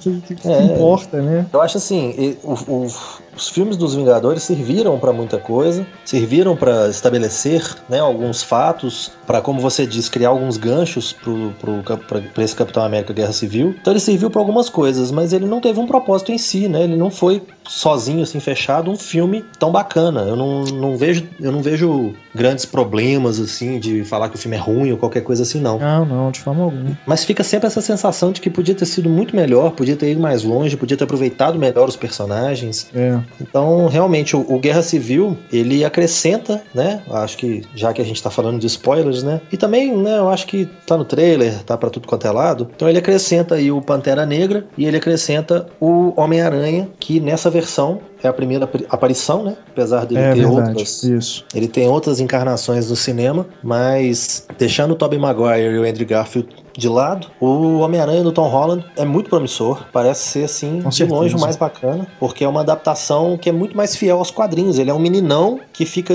entusiasmado de saber que tá do lado de outros heróis, né? Ele tem que combater o Capitão América, mas ao mesmo tempo ele tá tietando o, o É. Steve Rogers, né? Isso é muito engraçado. E ele quer o tempo todo causar uma boa impressão no Tony Stark, porque o Tony Stark é como se fosse o mentor dele. É. Então, essa visão é muito bacana. Eu achei estranho a tia May ser tão nova, né? É, a Marisa Tomei, né? é. Também fiquei com um certo estranhamento ali. Eu vi Mas, o pessoal né? falando da a Benjamin Butomização da tia May. É mesmo, ela vai rejuvenescendo, né? Desde é, o filme do Sam Raimi. depois ela vira Sally Field, depois ela vira Marissa Tomei, e aí foi só rejuvenescendo. Mas o personagem também, né? Então, É, mas eu também fico me perguntando se não foi escalada a Marisa Tomei para um possível envolvimento com o Robert Downey Jr., porque ele vai estar no próximo filme do Homem-Aranha, né? E meio que surge um flerte ali no Guerra Civil. Será que tem alguma coisa aí? é, e a Pepper já rodou, né? Pois então, é. eles estão um pouco, né, estranhos ali. E, O que eu é, não sei se no, eu não sei se nos quadrinhos tem uma versão tão nova da Tia May. E mas de qualquer forma a gente já viu que até comparando o Guerra Civil dos quadrinhos com o filme, as coisas são bem diferentes. Até mesmo a participação do Homem-Aranha, né, no, no quadrinho. Ele tem uma presença muito mais forte e determinante pro que acontece. Sim, sim. É, Outro uniforme, inclusive. Eu estava esperando que em algum momento ali ele ia tirar a máscara, se revelar, alguma coisa assim, né? Mas. Porque é engraçado, né? O, todos os heróis que estão ali em cena, a gente sabe quem é de baixo. É, exato. Só o Homem-Aranha que ainda tem um certo segredo, que o Homem de Ferro descobre, né? O Tony Stark descobre quem ele é, pelos vários recursos tecnológicos e milionários que ele tem, mas o resto do pessoal não deve saber quem, é, quem ele é. Até porque se soubesse que ele é um menininho ali atrás da, da máscara, talvez não fosse respeitá-lo ou qualquer coisa assim. É, acho que pouco importaria, né? E, e foi feliz, eu acho, a mudança, porque, o- como você disse, os heróis que estão ali não têm essa questão tão forte da identidade secreta. Então, é, pro roteiro do filme, isso não seria tão, assim, uma coisa tão importante de ser trabalhada, por, justamente por esse motivo. Já no quadrinho, eh, já tem um- uma infinidade de personagens, né, que se protegem é, através da identidade secreta e o- a medida do governo, né, para fazer o controle dos super-heróis envolve isso, que eles se revelem, todos sejam registrados para não ficar no anonimato. É, e ia, acab- ia acabar ficando uma repetição. É, Eu diria tanto que dos Incríveis quanto do Watchmen, né? Que exato. Tem essa questão de ter que acabar com os heróis, dos heróis terem que se aposentar e seguir vivendo como suas identidades secretas. Então, eu acho que o roteiro foi muito feliz de ter levado a outras questões, a outras discussões, todas discussões plausíveis, né? Que o- os personagens entram realmente num embate que tem emoção ali, que tem uma, uma causa. E o, o vilão, né? O, o- na, na, na história em quadrinhos, se eu não me engano, ele era chamado de Barão Zemo É, isso. que no filme ele virou coronel. Ele, Isso. ele acaba sendo assim, ele, ele foi meio que desvirtuado, né, do, do personagem que ele era nos quadrinhos, mas ao mesmo tempo é um personagem que no futuro, quem sabe, num outro filme, ele poderia vir a ser o, o vilão que a gente conhece dos quadrinhos. É. E nesse filme ele tem realmente razões, né? Ele tem, ele provavelmente é um dos vilões da Marvel que mais tem razões, né? Apesar dele passar pouco tempo em cena, ele tem as suas questões pra resolver, a gente fica sabendo o que, que aconteceu. E o plano dele é muito bom, porque né, Sim, ele pensa, se fosse atacar de fora pra dentro, não, não, não daria muito efeito, eles se uniriam, eles combateriam. Então vamos arrumar uma forma de explodi-los por dentro. Isso é muito bacana, né? Com certeza. E também os dois protagonistas, o, sim, na verdade, o Capitão América que acaba sendo o protagonista mesmo, é. até porque o, o filme tem o nome dele. É, Mas exato. ele e o Tony Stark, né, que é o, o, outro personagem principal, são as duas lideranças ali. É a primeira vez, cara, que eu vejo no filme da Marvel eles trabalharem camadas nos personagens e darem essas razões também que a gente vê no vilão, porque os dois ali têm, têm esse embate ideológico e nenhum deles você pode dizer se que o tá certo e o outro tá errado. Totalmente. É. Porque o Tony Stark, por mais que eu não concorde com, com ele, eu esteja mais do lado do, do Capitão América, né? Team Cap, Team Cap. eu não acho que ele está totalmente equivocado, né? Acho que algumas posturas que ele toma ali é que mostram muito mais, aliás, da é, personalidade dele, Tony Stark, essa coisa mais narcisista e de querer controlar tudo, do que realmente ser uma questão assim, ideologicamente, ele não tá, eu não acho que ele tá totalmente errado, né? Ele tem, ele tem uma preocupação que é muito importante, né, em relação a a atuação do, dos heróis, né? A importância dos heróis para a sociedade, para a humanidade e tudo mais. Mas aí eu concordo mais com o Steve Rogers, né? O Capitão América, porque ele tá defendendo a liberdade acima de tudo, né? Não quer, ele não quer ficar é, condicionado a um, virar um empregado do, do governo, né? Para poder, da ONU, né? Inclusive, é, chancelada aí por mais de 100 países, inclusive, para poder atuar, né? Acho que é, realmente eles o, a Shield ali, os Vingadores serem uma organização independente, mas que trabalha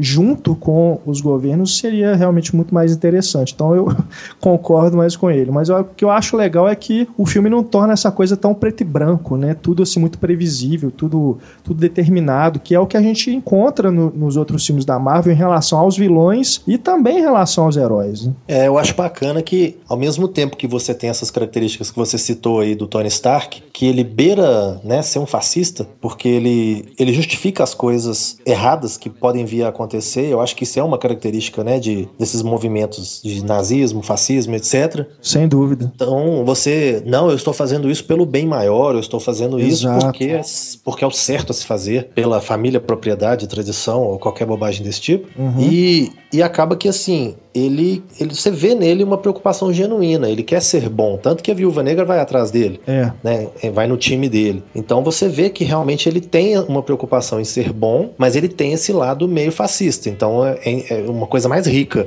do que é. o que a gente via até então. E ao mesmo tempo, no Steve Rogers, a gente tem o contrário. A gente tem uma figura que aparentemente é a, a correta, é o cara que está defendendo a liberdade, é o cara que está defendendo o direito de ir e vir e etc e tal, que, que tá sempre pensando nas pessoas, que chega a falar, né? Se você vira uma pessoa precisando de ajuda, você vai conseguir falar não, porque a ONU tem que te chancelar para você ir lá e ajudar a pessoa, qualquer coisa nesse sentido. Só que ao mesmo tempo que ele é tão altruísta, tão bacana e tudo mais, ele toma uma postura meio de chefe ali, meio de ditador do, do grupo dele. Ele quer que todo mundo siga ele e ele fica meio cego com relação ao Bucky. Isso. Porque né, o Buck é uma arma que pode detonar a qualquer momento, que, que é usado né, para coisas erradas, para fins escusos. Mas no fundo, no fundo, é meu amigo. Então eu quero defender, eu tô do lado dele. Eu vou, inclusive, bater em todos os policiais que aparecerem pela frente é. para defendê-lo. É, essa questão dele com o Buck Uh, acho que para algumas pessoas pode parecer meio estranho né, essa ligação tão forte com eles. Eu não sei se é porque nos filmes anteriores, principalmente no primeiro, não fica, não, não fica tão bem estabelecida essa amizade tão forte deles. A gente vê que os dois são amigos, cresceram juntos, entraram no exército juntos e tal. Tem aquele momento ali da perda, né, que é, mexe muito com o capitão. Mas eu, eu também assim não sinto muito, é, muito forte essa ligação de um com o outro, essa fraternidade tão forte, sabe? Então me, me parece até meio estranho é, ele se importar tanto. Eu acho que pesa mais, e nesse filme do Guerra Civil fica mais claro isso, a questão de ele se importar porque ele também esteve ali naquele experimento, ele também serviu né, como uma cobaia para os testes lá de super soldados, e ele sabe que o Buck, é, ele continua sendo um ser humano, mas tem esse problema, que ele, quando é ativado, né, ali o, a questão ali daqueles códigos e ele vira essa arma, ele perde totalmente a consciência do que ele tá fazendo, né? Ele, ele realmente vira uma, um, um robô, praticamente, cumprindo ordens de quem tá mandando ele matar, né? É, é eu, eu concordo com 50% do que você disse a, a respeito uhum. disso, porque é o seguinte eu vejo o seguinte, eu concordo com essa parte que você mencionou do Steve Rogers também ter sido né, um, uma cobaia. Certo. Então ele entende essa questão toda, ele, ele, pode até se colocar no lugar do tipo, podia estar sendo eu a ser ativado ali para virar um assassino do governo ou, ou do, de quem for. E tem a questão também que eu acho que traz um, um pouquinho de, de desbalanço emocional, que é a morte da agente Carter, né? Da sim, sim. Peggy, Peggy Carter, né? Que, que tem hoje uma série de televisão para ela que é a personagem que foi lançada no primeiro filme, que era ali, parece ser, né, o grande amor dele, apesar deles não terem tido muito tempo para viver isso, é. ela era realmente uma, uma fixação para ele. Então tem esse lado, né, dele ter, dele ter essa identificação com o Buck e dele ter perdido a única pessoa que viveu na época dele, que entende um pouquinho o lado dele, e só sobrou o Buck. Mas ao mesmo tempo eu concordo que eu, eu pelo menos eu, não é que eu concordo, eu, eu vejo sim uma ligação entre eles, porque no primeiro filme fica muito claro, enquanto ele é o jovem franzino, pequenininho que ninguém levava a sério, que queria porque queria servir o país, né, idealista e coisa e tal. Quem era amigo dele nessa época era o Buck, né? Quem quem ia nos encontros encontros com as meninas da época e tudo, era o Buck. Então, é o cara que, assim, se você era o, o jovem rejeitado do colégio, que ninguém tava nem aí, que sofria bullying, etc e tal, o Buck era o cara que tava do lado dele. O Buck era o bonitão do, do colégio, que nem por isso sacaneava ele. Pelo contrário, estendia a mão. Então eu acho que deve ter, deve ter surgido né, uma amizade forte aí no, no colégio. De um tá sempre do lado do outro, um tá sempre ajudando o outro. E no, no momento em que o Buck some ali, que dá a entender que ele morreu, né? E tudo, fica, um, fica marcado, assim, né? Que é uma, uma, uma perda trágica para ele, que vai até motivá-lo na luta contra os nazistas, contra o Caveira Vermelha e tudo. Então eu acho assim. E no segundo filme, o fato dele aparecer como vilão deu uma bagunçada na cabeça do, do Steve, porque o Steve tá sempre tentando, ele tá sempre falando, você é o Buck, o Buck tá aí dentro, cadê você e tal, e o cara tá lá batendo nele, socando a cara dele, e ele tentando apelar pro, pro inconsciente do cara, ou pro que tá lá de baixo ali guardado, sei lá. Bacana. Então eu acho que, até por isso, eu acho que a, a, trilogia do Capitão América, de todos os filmes da Marvel, foi de longe a melhor. Sem dúvida. Eu gosto eu demais funciona... do primeiro e do segundo também. É, eu acho que ela, ela funciona eu gosto dos, dos filmes, por exemplo, do Homem-Aranha, né, os pré-universo é, Marvel, mas eu acho que entre os filmes do Homem-Aranha, entre os filmes do Homem de Ferro, entre os dois do Thor, entre tudo que a gente viu do Hulk e tudo, eu acho que o Capitão América acabou sendo um bacana, porque no terceiro filme, inclusive, que ele tem a oportunidade de ter mais personalidade, porque até então ele era só o escoteiro chiquezinho lá, o, né, o bom menino, no terceiro filme ele tem de fato uma oportunidade de ir mais longe, você vê que o terceiro filme termina com ele fora da lei, né? Ele junta os, os comparsas dele ali, os amigos dele, liberta o pessoal, então ele já é culpado por libertar um tanto de gente considerada criminosa, e eles caem todos na ilegalidade. Então, eu acho que isso é uma faceta muito bacana, que ele está disposto até a ir contra o que é oficial para fazer o que ele acredita ser o certo. Então, nem sempre o oficial é o certo e vice-versa. Isso eu é. acho muito bacana dessa trilogia. Com certeza. E, e não deixa de ser também irônico para quem, quem não, não, não gosta do Capitão América, né? Porque eu já vi muita gente falando que o Capitão América é um personagem sem graça, porque ele é patriota, ele é, é um, boneco do governo dos Estados Unidos. Eu acho até que no, no, primeiro filme eles brincam com isso, né? Mostrando que ele foi usado realmente como garoto propaganda, mas uhum. ao longo da história, do, da trajetória, ele vai se tornando o oposto, né? É, ele, ele faz gerando o que ele acha que deve. É, acaba gerando essa, essas histórias tão, tão interessantes, né? É, eu acho também, que no, pode falar. no segundo, no segundo filme ele se rebela também contra essa questão de boneco, porque ele se vê sempre manipulado pelo Nick Fury, né? É. Então ele se coloca Exato. contra, ele, ele fala que ele quer saber o que de fato está acontecendo, porque o filme, o segundo filme tem uma estrutura que é até um pouco parecida com o terceiro, só que o terceiro expande essa estrutura e vai mais longe, que é a estrutura de filme de James Bond. Ele sim, tem uma, uma estrutura de filme de espionagem que já começa no meio de uma ação, essa ação vai ter consequências numa outra ação que vai ser no futuro, onde ele vai conhecer o grande vilão do filme, uhum. que no segundo filme tem o Robert Redford, né? É. E aí ele segue essa, essa estrutura. Então, na hora que ele para o Nick Fury e fala fala, eu quero saber o que, está acontecendo, que ele vai lá descobrir aquele hangar enorme com um tanto de naves e coisa e tal. Isso. É que ele vai abrir um pouquinho a cabeça dele pro que, que é a Shield, para a extensão da Shield, o que vai levá-lo a conhecer a Hydra e assim por diante. É. Então ele se rebela o tempo todo contra esse papel. Eu acho que ele é muito comparado às vezes com o Superman, né? Pelos sim, dois sim. serem certinhos e coisa e tal, mas eu acho que no cinema, pelo menos nessa visão, o Capitão América ficou muito mais rico. É. E acaba que a gente não tem como não fazer a comparação com Batman versus Superman, porque, é. primeiro, os filmes foram lançados com a diferença aí de um mês e tem os dois heróis principais ali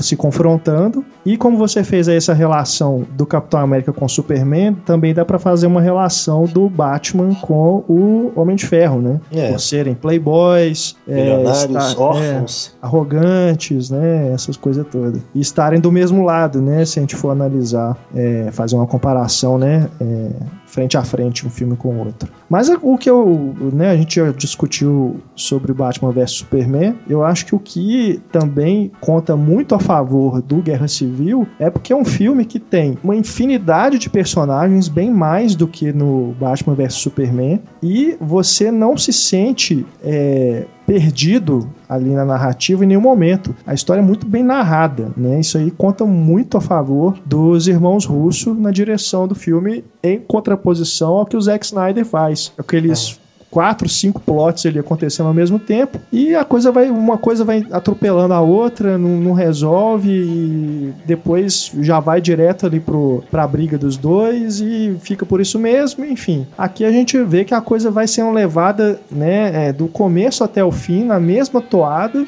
e você tem também essa questão dos outros personagens estarem envolvidos na disputa, principalmente na figura da Viúva Negra, que você vê que ela fica do lado do Homem de Ferro, mas depois, cê, cê, durante o filme, você vai sentindo que ela tá meio em dúvida ainda. Né? É. Ela, ela dá uma certa razão pro Capitão América. E aí, no final, isso fica muito claro, né? Que é uma personagem que não tá real, 100% decidida do que, que tá acontecendo, né? Do, da, se a questão ela é tão preta e branca, assim, como o, o, o Homem de Ferro tá vendo. E o... Você tem no Pantera Negra também essa questão, né? De eles repensarem a situação. E mesmo mesmo o Homem de Ferro, que tem ali um arco também é, pessoal, porque ele assume que errou depois de um momento, mas depois, quando acontece aquela questão do, Zemo mostrar para ele quem matou os pais dele. E aí a gente volta de novo a uma coincidência com o roteiro do Capitão do Batman vs Superman, né? Essa questão da mãe uhum. é, e do, da perda dos pais, na verdade. Aí vira uma coisa totalmente pessoal, né? Ele liga o foda-se e fala assim: eu não quero saber, o cara matou os meus pais, eu vou, vou me vingar, né? É, é, eu acho que uma das falas mais bacanas do, do Guerra Civil é quando a, a Viúva Negra cai na porrada com o Gavião Arqueiro e os dois que é. historicamente sempre foram tão amigos, né? Sim, sim. Ela vira para ele e fala assim: aqui, mas a gente continua amigo, né? então, assim, eu é acho que isso, isso, reflete, inclusive, a situação política que nós estamos vivendo no Brasil, sim, né? Sim, totalmente. Você consegue discordar veementemente de uma pessoa, mas ainda assim você senta no boteco com ela para tomar uma cerveja. É verdade. Então, essa fala eu achei muito bacana, porque isso mostra que eles têm ali uma posição política diferente, né? Cada um tá de um lado, mas ao mesmo tempo que cada um tem um lado, você vê que um lado não vê que o outro tá totalmente errado. Eles entendem, é. né? O outro lado tem um ponto de vista diferente que no final das contas todo mundo quer o bem. Sim, só sim. que a forma de interpretar tá bem diferente. E só fechando essa questão da comparação possível aí entre as duas franquias, eu acho que uma coisa que os irmãos russos conseguiram fazer com maestria é fazer um filme sério que não é sisudo nem pesado. Sim. Então, sim. O, Zack, o Zack Snyder ele acha que fazer um filme sério é fazer um filme majestoso, fazer um filme filme que fica o tempo todo olhando para si mesmo e parece que o filme tá o tempo todo falando, ó, oh, como eu sou bom, ó, oh, como eu sou escuro, como eu sou dark, ou qualquer coisa assim. E o filme do Capitão América consegue ser um filme claro, a cena principal, né, que é a cena que a gente fica o filme inteiro esperando para chegar, que é a cena do trailer, onde vem um lado de um lado e vem o outro, no, uhum. acho que era no aeroporto de Berlim, se eu não me engano. Sim. E aquele, aquele momento é um momento de bate-sol rachando. Então é. não tem nada de dark, não tem nada de sombras, não tem nada daquela chuva que fica o tempo todo nos filmes da DC. Então eu acho que isso é uma, uma coisa que o Zack Snyder e a DC como um todo deveriam aprender, né? Que o modelo do, do Christopher Nolan não serve para todos os filmes, para todo o universo. Verdade. Ele serve pro Batman. O Sim. resto, pô, Superman é o contrário do Batman. Como eles mesmos colocam, um é o dia e o outro é a noite. É. Então não deveria usar a noite em todos os filmes de todos os heróis. Deveria usar um pouco mais do dia no filme do Superman. É, até mesmo no Homem de Aço a gente tem essa escuridão predominante. É, Eu tem o tempo concordo- todo o peso na cabeça dele. Ele tá o tempo tudo bem, que eu acho assim, é bacana você ver o Superman, né, com, com aquele tanto de preocupação, Aham. pensando, oh meu Deus, será que eu sou um deus e tal. Mas eu acho que eles deveriam ter medido isso melhor e não ficar aquele É. filme que demora, que se arrasta. O, o Capitão América passa. Quando você vê, passou duas horas da sua vida, você fala, ó, passou. Duas horas e meia. né? Duas horas e meia, né? pois é, e você ainda espera duas cenas escondidas no final. É, E, exato. né, tem gente que até hoje parece que não sabe que existe isso. Acabou o filme e uma parcela levantou e foi embora. É, Deu a primeira cena, muito outra parcela levantou e foi isso. embora. a galera vai saindo aí na hora que olha pra trás, vê que metade da sala ainda tá sentada. Aí você vê as pessoas voltando. É. Ou fica no meio do caminho inseguro e fala: opa, peraí, se todo mundo ficou, eu vou ficar também. É, é isso é, muito engraçado. interessante isso. E o, o Agora- próprio, o próprio Hum. humor que tem no filme Sim, é um sim. humor que você nunca vê num filme do Zack Snyder, por exemplo. Exato, é um humor pontual, né? E bem mais frequente, né? Não, não, não é aquelas coisas assim, ah, uma piadinha aqui, outra ali. É, É, você vê que faz parte do personagem. É, e tá dentro de um ritmo, né? O filme tem um ritmo muito bom também devido a isso, porque ele vai dando esses alívios cômicos durante a tensão toda. E não transforma o filme em um filme aborrecido, que eu acho que é isso que é o Batman vs Superman. Parece um É. filme aborrecido, né? Que tá de mal com o mundo. É, quando você vê o filme solo do Homem-Formiga, você vê aquela questão toda do humor, né, do personagem, porque é um cara que caiu de paraquedas ali, que não era pra ser herói coisa nenhuma, mas acabou sendo por questão É. de circunstâncias. E aí a hora que a hora que você vê ele chegando e falando: "Ó, Steve Rogers, Capitão América, prazer em te ver. Nossa, que ombros largos, né?" é Não, muito é- engraçado, né? Lá, a participação dele também no filme é, é ótima, né? Ali no aeroporto, a hora que ele fica gigante, cara. É. Nossa, aquilo ali foi muito bom. Foi muito Ele bem. fala: ah, "Pode dar muito certo, como vocês podem ter que catar os meus pedaços espalhados por aí, né?" É Exato. muito legal. O- É, o é por isso que eu falo que eu- não é só o melhor filme do Capitão América, é o melhor filme do Homem-Formiga, é o melhor filme do Homem-Aranha, é o melhor filme dos Vingadores. Tá todo mundo muito bem ali, né? É, eu acho que, inclusive, né, o, o que a gente já mencionou do Homem-Aranha também, eu acho que é o, o humor do Homem-Aranha mais apropriado e, É. e que mais é fiel às histórias em quadrinho, de colocar um menino que não consegue parar de falar, que fica o tempo todo fazendo observações, Aham. porque é isso que ele é, né? Então é interessante demais. Eu acho que finalmente podem ter encontrado aí um consenso, né, do Homem-Aranha no cinema, porque tem gente que gosta mais do Tobey Maguire, outros preferem muito mais o Andrew Garfield. Então acho que esse pode ser um consenso aí de, né, uma versão realmente do personagem que agrade a maioria dos fãs. É, eu acho que o, o Tobey Maguire tem suas, suas qualidades, o Andrew Garfield tem suas qualidades. Não sei exatamente quem ganharia se eu fosse botar na balança, mas eu acho que o Tom Holland já sai na frente. É. Apesar de ter ficado 15 minutos em cena. É, e é bem mais do que a gente esperava, né? É, eu achei que fosse ser uma, uma coisinha rápida, né? Pontual. Aham. Mas ele realmente participou do, do momento ali que importa. E aquela, aquela subtrama ali dele, né? Dele no mundinho dele, que recebe o Tony Stark, é muito bacana. Porque Sim. você fica achando que ele vai brotar no meio do conflito, sem explicação, tipo Mulher Maravilha, né? Brota, É, exato. aparece ali e depois que você vai ter uma explicação num filme solo futuro, mas não, realmente você tem ali uma, uma explicação e é bom que já parte de um ponto andando pra não ter que ficar contando origem de novo. Exato. O que já Exato. anima com relação a um filme futuro, né? Que se você for ter um filme, um próximo filme agora do Homem-Aranha, você não vai precisar de ter origem de novo. Você já tem um menino que já até participou de uma guerra civil de heróis. É, eu acho que a... não é exatamente uma origem, né, que conta aí no Guerra Civil do Homem-Aranha, mas já como introdução do personagem, uma nova introdução, ela é diferente do que a gente viu nos outros filmes do Sam Raimi e do como é que chama o diretor? Eu até esqueci. Mark Mark Webb. Webb. Mark Webb. Web. é. E não fala, né, da questão dos pais e tudo, já estabelece isso que ele vive ali com a tia, mas a gente já, já é apresentado esse personagem de uma forma muito é, sintética, né, sem enrolação e já, já funciona, não precisa mais que isso. né? É. Não sei se no, no próximo filme, solo do Homem-Aranha, Vai vai haver alguma né? menção, é, alguma coisa relacionada ao tio Ben, não sei. Mas não, não, não, não sinto necessidade nenhuma. Eu tô curioso, inclusive, para saber como que vai ser a trama, né, do- desse próximo filme dele. É, eu acho que os fãs mais xiitas diriam que o único defeito é que ele chama a tia May de May e não de tia May, porque nos, né, nos quadrinhos a vida inteira foi tia May. É. Como se o primeiro nome dela fosse tia. Até Mas... a questão do, dos atiradores de teia, né? Que muita gente torceu o nariz pro atirador orgânico.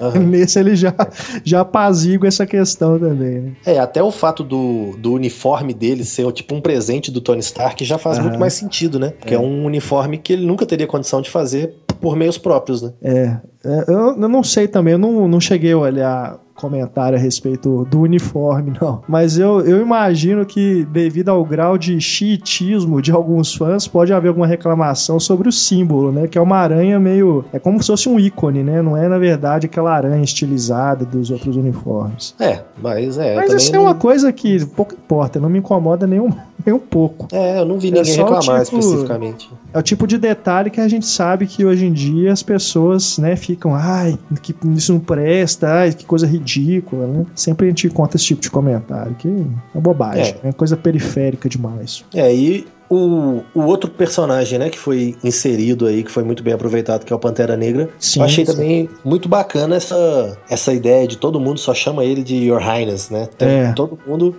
tem uma certa reverência por ele, todo mundo trata ele como rei, como uma figura nobre, e ele sim. se porta como tal. Sim, ele, ele passa é. essa impressão, inclusive, né? De, é, ao mesmo tempo que ele é nobre, nobreza, ele é né? guerreiro né? e vice-versa. É, exatamente. Eu gostei é muito, muito dele, cara. O Chadwick Boseman, né, que faz o é. personagem personagem, fez o é, fez James, James Brown, Brown, né? É, ah, fez o, muito legal. Aquele 42, né, que é um jogo sim, de beisebol, sim. um filme de beisebol. E a presença dele também na trama não é, eu também me surpreendi, eu achei que ia ser uma coisa menor, que ele ia parecer até menos que o que o Homem-Aranha, mas ali também é uma, ele é fundamental, né? Ele faz é, tá, foi... desde o início do da história, mais ou menos no início, né? Mas ele já aparece mais no começo e vai até o fim junto com, com os outros dois. É, ele, ele não só tem um motivo de estar ali, como ele tem uma razão de permanecer na guerra, sim, de, sim. De, de, tomar um lado, e o lado dele é muito claro, né? O cara é. que, ele ameaça, que, ele, que ele diz que matou o pai dele tá no outro lado, então é uma coisa meio óbvia. Talvez o, a decisão dele tomar um lado seja mais simples de todos, né? Os personagens. É, o cara que matou e... meu pai tá do outro lado, então eu tô aqui, ué.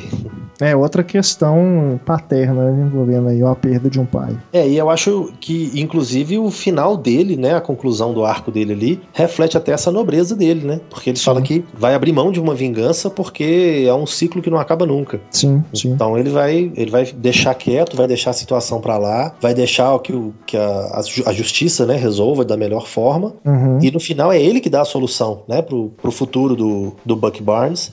É, é, ele que, que fornece o laboratório ali para escondê-lo na, na tribo dele, lá no no, no, no, no, povoado dele lá, sei lá como é que chama. Wakanda. Na Nigéria, né? É, Wakanda, né? Eu não sei exatamente onde ah, que é, fica. Não, o, o, atentado o que acontece na Nigéria, né? Ah, sim, é. O atentado é na Nigéria, é. mas a, a tribo dele é no meio do mato. Eu achei até que nesse ponto ele lembra um pouquinho o fantasma, né? Porque é, o, sim. o fantasma, ele ele também é uma espécie de espírito protetor que vai passando de guerreiro em guerreiro, de pessoa para pessoa, e a identidade secreta pouco importa. O que importa é que a lenda continue. É. Então, Aquela, tem... aquela cena extra ali do a primeira cena extra, né, que é com Pantera Negra, que mostra ali a, a tribo, né, o local onde ele está instalado, aquilo foi rodado no Brasil, né? É, para mim aquilo ali deve ser as Cataratas do Iguaçu, né, alguma coisa assim, é. porque deve ser em algum lugar parecido. Eu não, eu, eu não, não, cheguei a ler a respeito não, mas foi no é, Brasil. Eu não sabia não, porque eu vi nos créditos, né, que tinha lá Brasil Unit, que foram as pessoas responsáveis pela filmagem no Brasil. Então eu não sabia nem que era essa cena. Depois é que eu fui ler que é aquela seria aquela cena ali que teria sido rodada é, em locação no Brasil. Né? É só Mas, as tomadas aéreas, só né? Usar, é, só para usar o cenário mesmo. Mas aqui eu, eu acho também necessário que eles tivessem colocado essa, esse papel de maior destaque pro Pantera Negra nesse filme, até para atrair público pro filme solo, né? Porque é um personagem que não é nem de longe tão conhecido como os outros dos Vingadores é. e poderia agora as pessoas já conhecem podem se interessar por ver um filme só dele. É, eu só acho que eles podiam segurar um pouquinho na, na nas acrobacias dele, né? E nas porradas que ele leva, principalmente, porque É. você pensa que o Capitão América passou por um experimento que deu super força, resistência e tal, bacana. Você vê o Tony Stark com uma armadura que protege ele de tudo, que tem um sistema até de refrigeração interno, bacana. Agora você vê um cara numa roupa da tribo dele, caindo de um prédio, despencando, metendo a cara no chão e tudo mais, e levantando na sequência e dando aqueles É. pulos que ele dá, eu acho meio forçação de barra. É pra deixar as pessoas intrigadas. Como que esse cara é tão forte, tão poderoso? Aí no filme É. vai explicar. Só se tiver realmente um espírito que passa de pessoa por pessoa e que concede algum poder, alguma habilidade, porque Exato. só se- sendo ser humano vai ser atleta assim lá longe, né? Ô Marcelo, pra gente fechar aqui nosso bate-papo, próximo, temos mais dois filmes de heróis esse ano: X-Men, Apocalipse, que eu tô bem empolgado pra ver, principalmente depois É. dos últimos trailers. É, acho que pode ser bem, bem, bem legal mesmo. No E próprio Guerra Civil, né? Sim, sim, passou antes. E o Doutor Estranho, né? Esse aí, mais um personagem do universo Marvel que deve interagir, ou não, não sei, com os Vingadores aí no futuro próximo. É, no, no Guerra Infinita, né? Eu acredito que vai ter sim o Doutor Estranho, que inclusive existe a possibilidade. Ah, uma coisa que eu acho interessante só reforçar no, no Guerra Civil, a Uhum. questão do envolvimento do Visão com a Feiticeira Escarlate. Ah, sim, sim. né, com a Wanda, porque eles chegam, né, a ter um, uma coisa, eu não lembro exatamente qual que é a extensão, mas se eu não me engano eles chegam até a casar. Nos quadrinhos, né? É, eles têm um envolvimento bem maior. E, e falando na Feiticeira Escarlate, ela tem um- alguns arcos, tem alguns momentos da história em quadrinho que ela se torna, inclusive, aprendiz do Doutor Estranho. Ah, legal. Então isso é uma coisa que pode vir a acontecer. Eu acredito que É. o, o primeiro filme vai ser a origem do, do Stephen Strange, né, como, como ele deixou de ser um médico e se tornou um mago. Uhum. E então não, não acho que eles vão desenvolver isso não, mas num futuro próximo, num filme que vai unir os, os heróis, como é o caso do Vingadores desse, desse terceiro Vingadores, eu acho que é bem provável da gente ter um, um envolvimento maior, porque vai ter Thor, vai ter o, o Star Lord, né, do, do Guardiões da Galáxia, É, vai ter Thanos, Hulk. então tem que ter um mago, né? Tem que ter o Doutor Estranho. é verdade. E ele ficar muito isolado ali também não é coerente com essa proposta da Marvel de integrar todos os filmes, né, de alguma forma. E É, e o- eu, eu só também tô esperando que o Demolidor é, apareça num filme, porque já tá muito estabelecido, né? Além, além de ser um personagem popular, conhecido, é, já tá com duas temporadas, já tá mais do que estabelecido para quem acompanha, né, só na, na, na série, que esse é um, é um personagem que tem tudo a ver com o universo dos Vingadores também. É, eu acho que já estabeleceram bem o Demolidor, já estabeleceram a primeira temporada da Jessica Jones, né, pra, Sim. pra ir montando o universo da TV, que é o universo, é, os, os Defensores, né, se eu não me engano, o nome do, da equipe. Então vai ter o Demolidor, vai ter a Jessica Jones, o Luke Cage, que já vai ganhar agora em setembro a primeira temporada. É verdade. O, Punho de Ferro. o é, Punho de Ferro, né? Que já vai ganhar a temporada também, que já está em pré-produção. Agora a gente ainda tem a novidade de ter descoberto que o Justiceiro já vai ter uma temporada É, própria. verdade. Já vai ter uma série própria. E, e só numa no- notícia relacionada, hoje eu fiquei muito feliz de ver que o Dredd vai ganhar uma série. Pode, pode ganhar, né? É, com o uma Cal série da Urban também, né? Netflix. É, com o Cal Urban, muito bacana. Mas realmente, o, o Demolidor e os outros heróis ali do mundo dele, ali da, da Hell's Kitchen, eles são praticamente vizinhos do Homem-Aranha, vizinhos do Capitão América, né? Um é de Queens, outro é do Brooklyn. Eles estão todos próximos. É verdade. é. Então, eu lembro que eu, que eu comentei no podcast que a gente gravou que é como se eles estivessem em contagem, né? Tá todo mundo pertinho ali, Uhum. na vizinhança. Então, pra ele aparecer, pra ele dar as caras num filme dos Vingadores, não seria difícil. Seria só o caso de arrumar uma, uma desculpa, né? Uma trama pra poder inseri-lo. É. Mas o, o- com relação ao Doutor Estranho, as primeiras fotos e as primeiras divulgações que eu vi me deixaram bem com a pulga atrás da orelha, porque ele parecia muito fantasiado pro meu gosto. É. né? Eu achei aquelas fotos muito estranhas do, do tio Etel e Geoffroy, do, do Benedict Cumberbatch. Mas Sim. depois que você vê o trailer pronto, com os efeitos, com as animações, com tudo certinho, aí fica outra coisa, né? É, tá bem bonito, né? Pelo menos. Eu só fico. Continuo com a pulga atrás da orelha porque me pareceu muito assim, referencial a filmes que a gente já conhece, tipo Matrix, A Origem. É a origem. aham. Então, não sei, né? Mas às vezes é só uma impressão do trailer também, um primeiro trailer, né? Uma coisa inicial. Às vezes eles colocam essas, essas cenas só pra chamar atenção mesmo. Então é aguardar. É. O Scott Derrickson é um diretor que eu, que eu gosto, né? Eu lembro que Nós gostamos, né? é, a gente teve um embate com o, o Antônio, né? O Antônio, verdade. A respeito principalmente do Livrai-nos do Mal, do né, do Exorcismo lá de Emily Rose, mas é um, é um diretor que eu gosto muito, que eu acompanho, é uma das poucas celebridades que eu sigo no Twitter, que eu gosto de saber é, o que, ele tá fazendo. E ele interage, né, você manda alguma coisa para ele, ele costuma responder. É, ele me retweetou uma vez, eu achei mó legal. É. Não, ele é bacana. Antônio Tinoco, se você estiver nos escutando, você está desafiado a, comentar, gente, né? a é, comentar sobre o Doutor Estranho aqui no podcast. É, ué. Inclusive, um abraço pro Antônio, muito tempo que eu não vejo ele. Claro, sempre, sempre. Bom, acho que é isso então, né, Marcelo? É. Vamos aguardar aí. Com certeza teremos ainda mais assuntos super heroísticos para falar. Nó, isso aqui não vai faltar. para fazer minha propaganda, o texto do Guerra Civil tá lá no Pipoqueiro, não deixem de conferir. Confiram também no Cinematório, também escrevi sobre o filme, tem a crítica do Pablo, claro, aí no Cinema em Cena. Exato.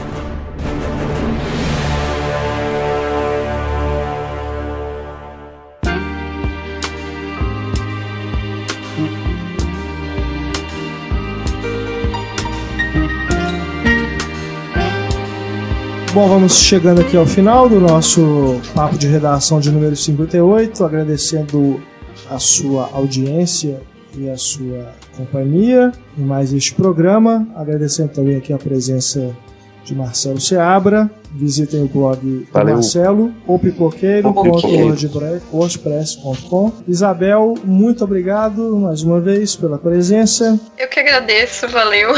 Visitem estantedasala.com e acompanhem também as colunas Vestindo Filme no Cinema em Cena. Stefania Amaral, muito obrigado pela companhia mais uma vez. Valeu!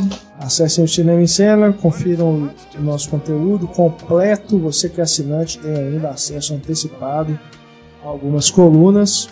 Fica aqui o meu abraço e a nossa música de encerramento também uma homenagem e uma cortesia de Marcelo Seabra. Qual é a música, Marcelo? É uma homenagem ao Billy Paul, né? Que se foi também mais recentemente. Ele é aqui mais uma. E parece que o, o roteiro de 2016 é do, do mesmo, da mesma equipe do Game of Thrones, né? E apesar dele ser sempre lembrado por, pela versão dele de Your Song, que é muito bacana, né? A versão do, da música do Elton John. Ele também Sim. tem um outro clássico que é Me and Mrs. John e tocou em uma pancada de filmes por aí. Então a gente aproveita para lembrar dele neste momento triste. Bom, é isso. Até a próxima edição do nosso podcast. Um grande abraço para você. Tchau e fique com Me and Mrs. Jones.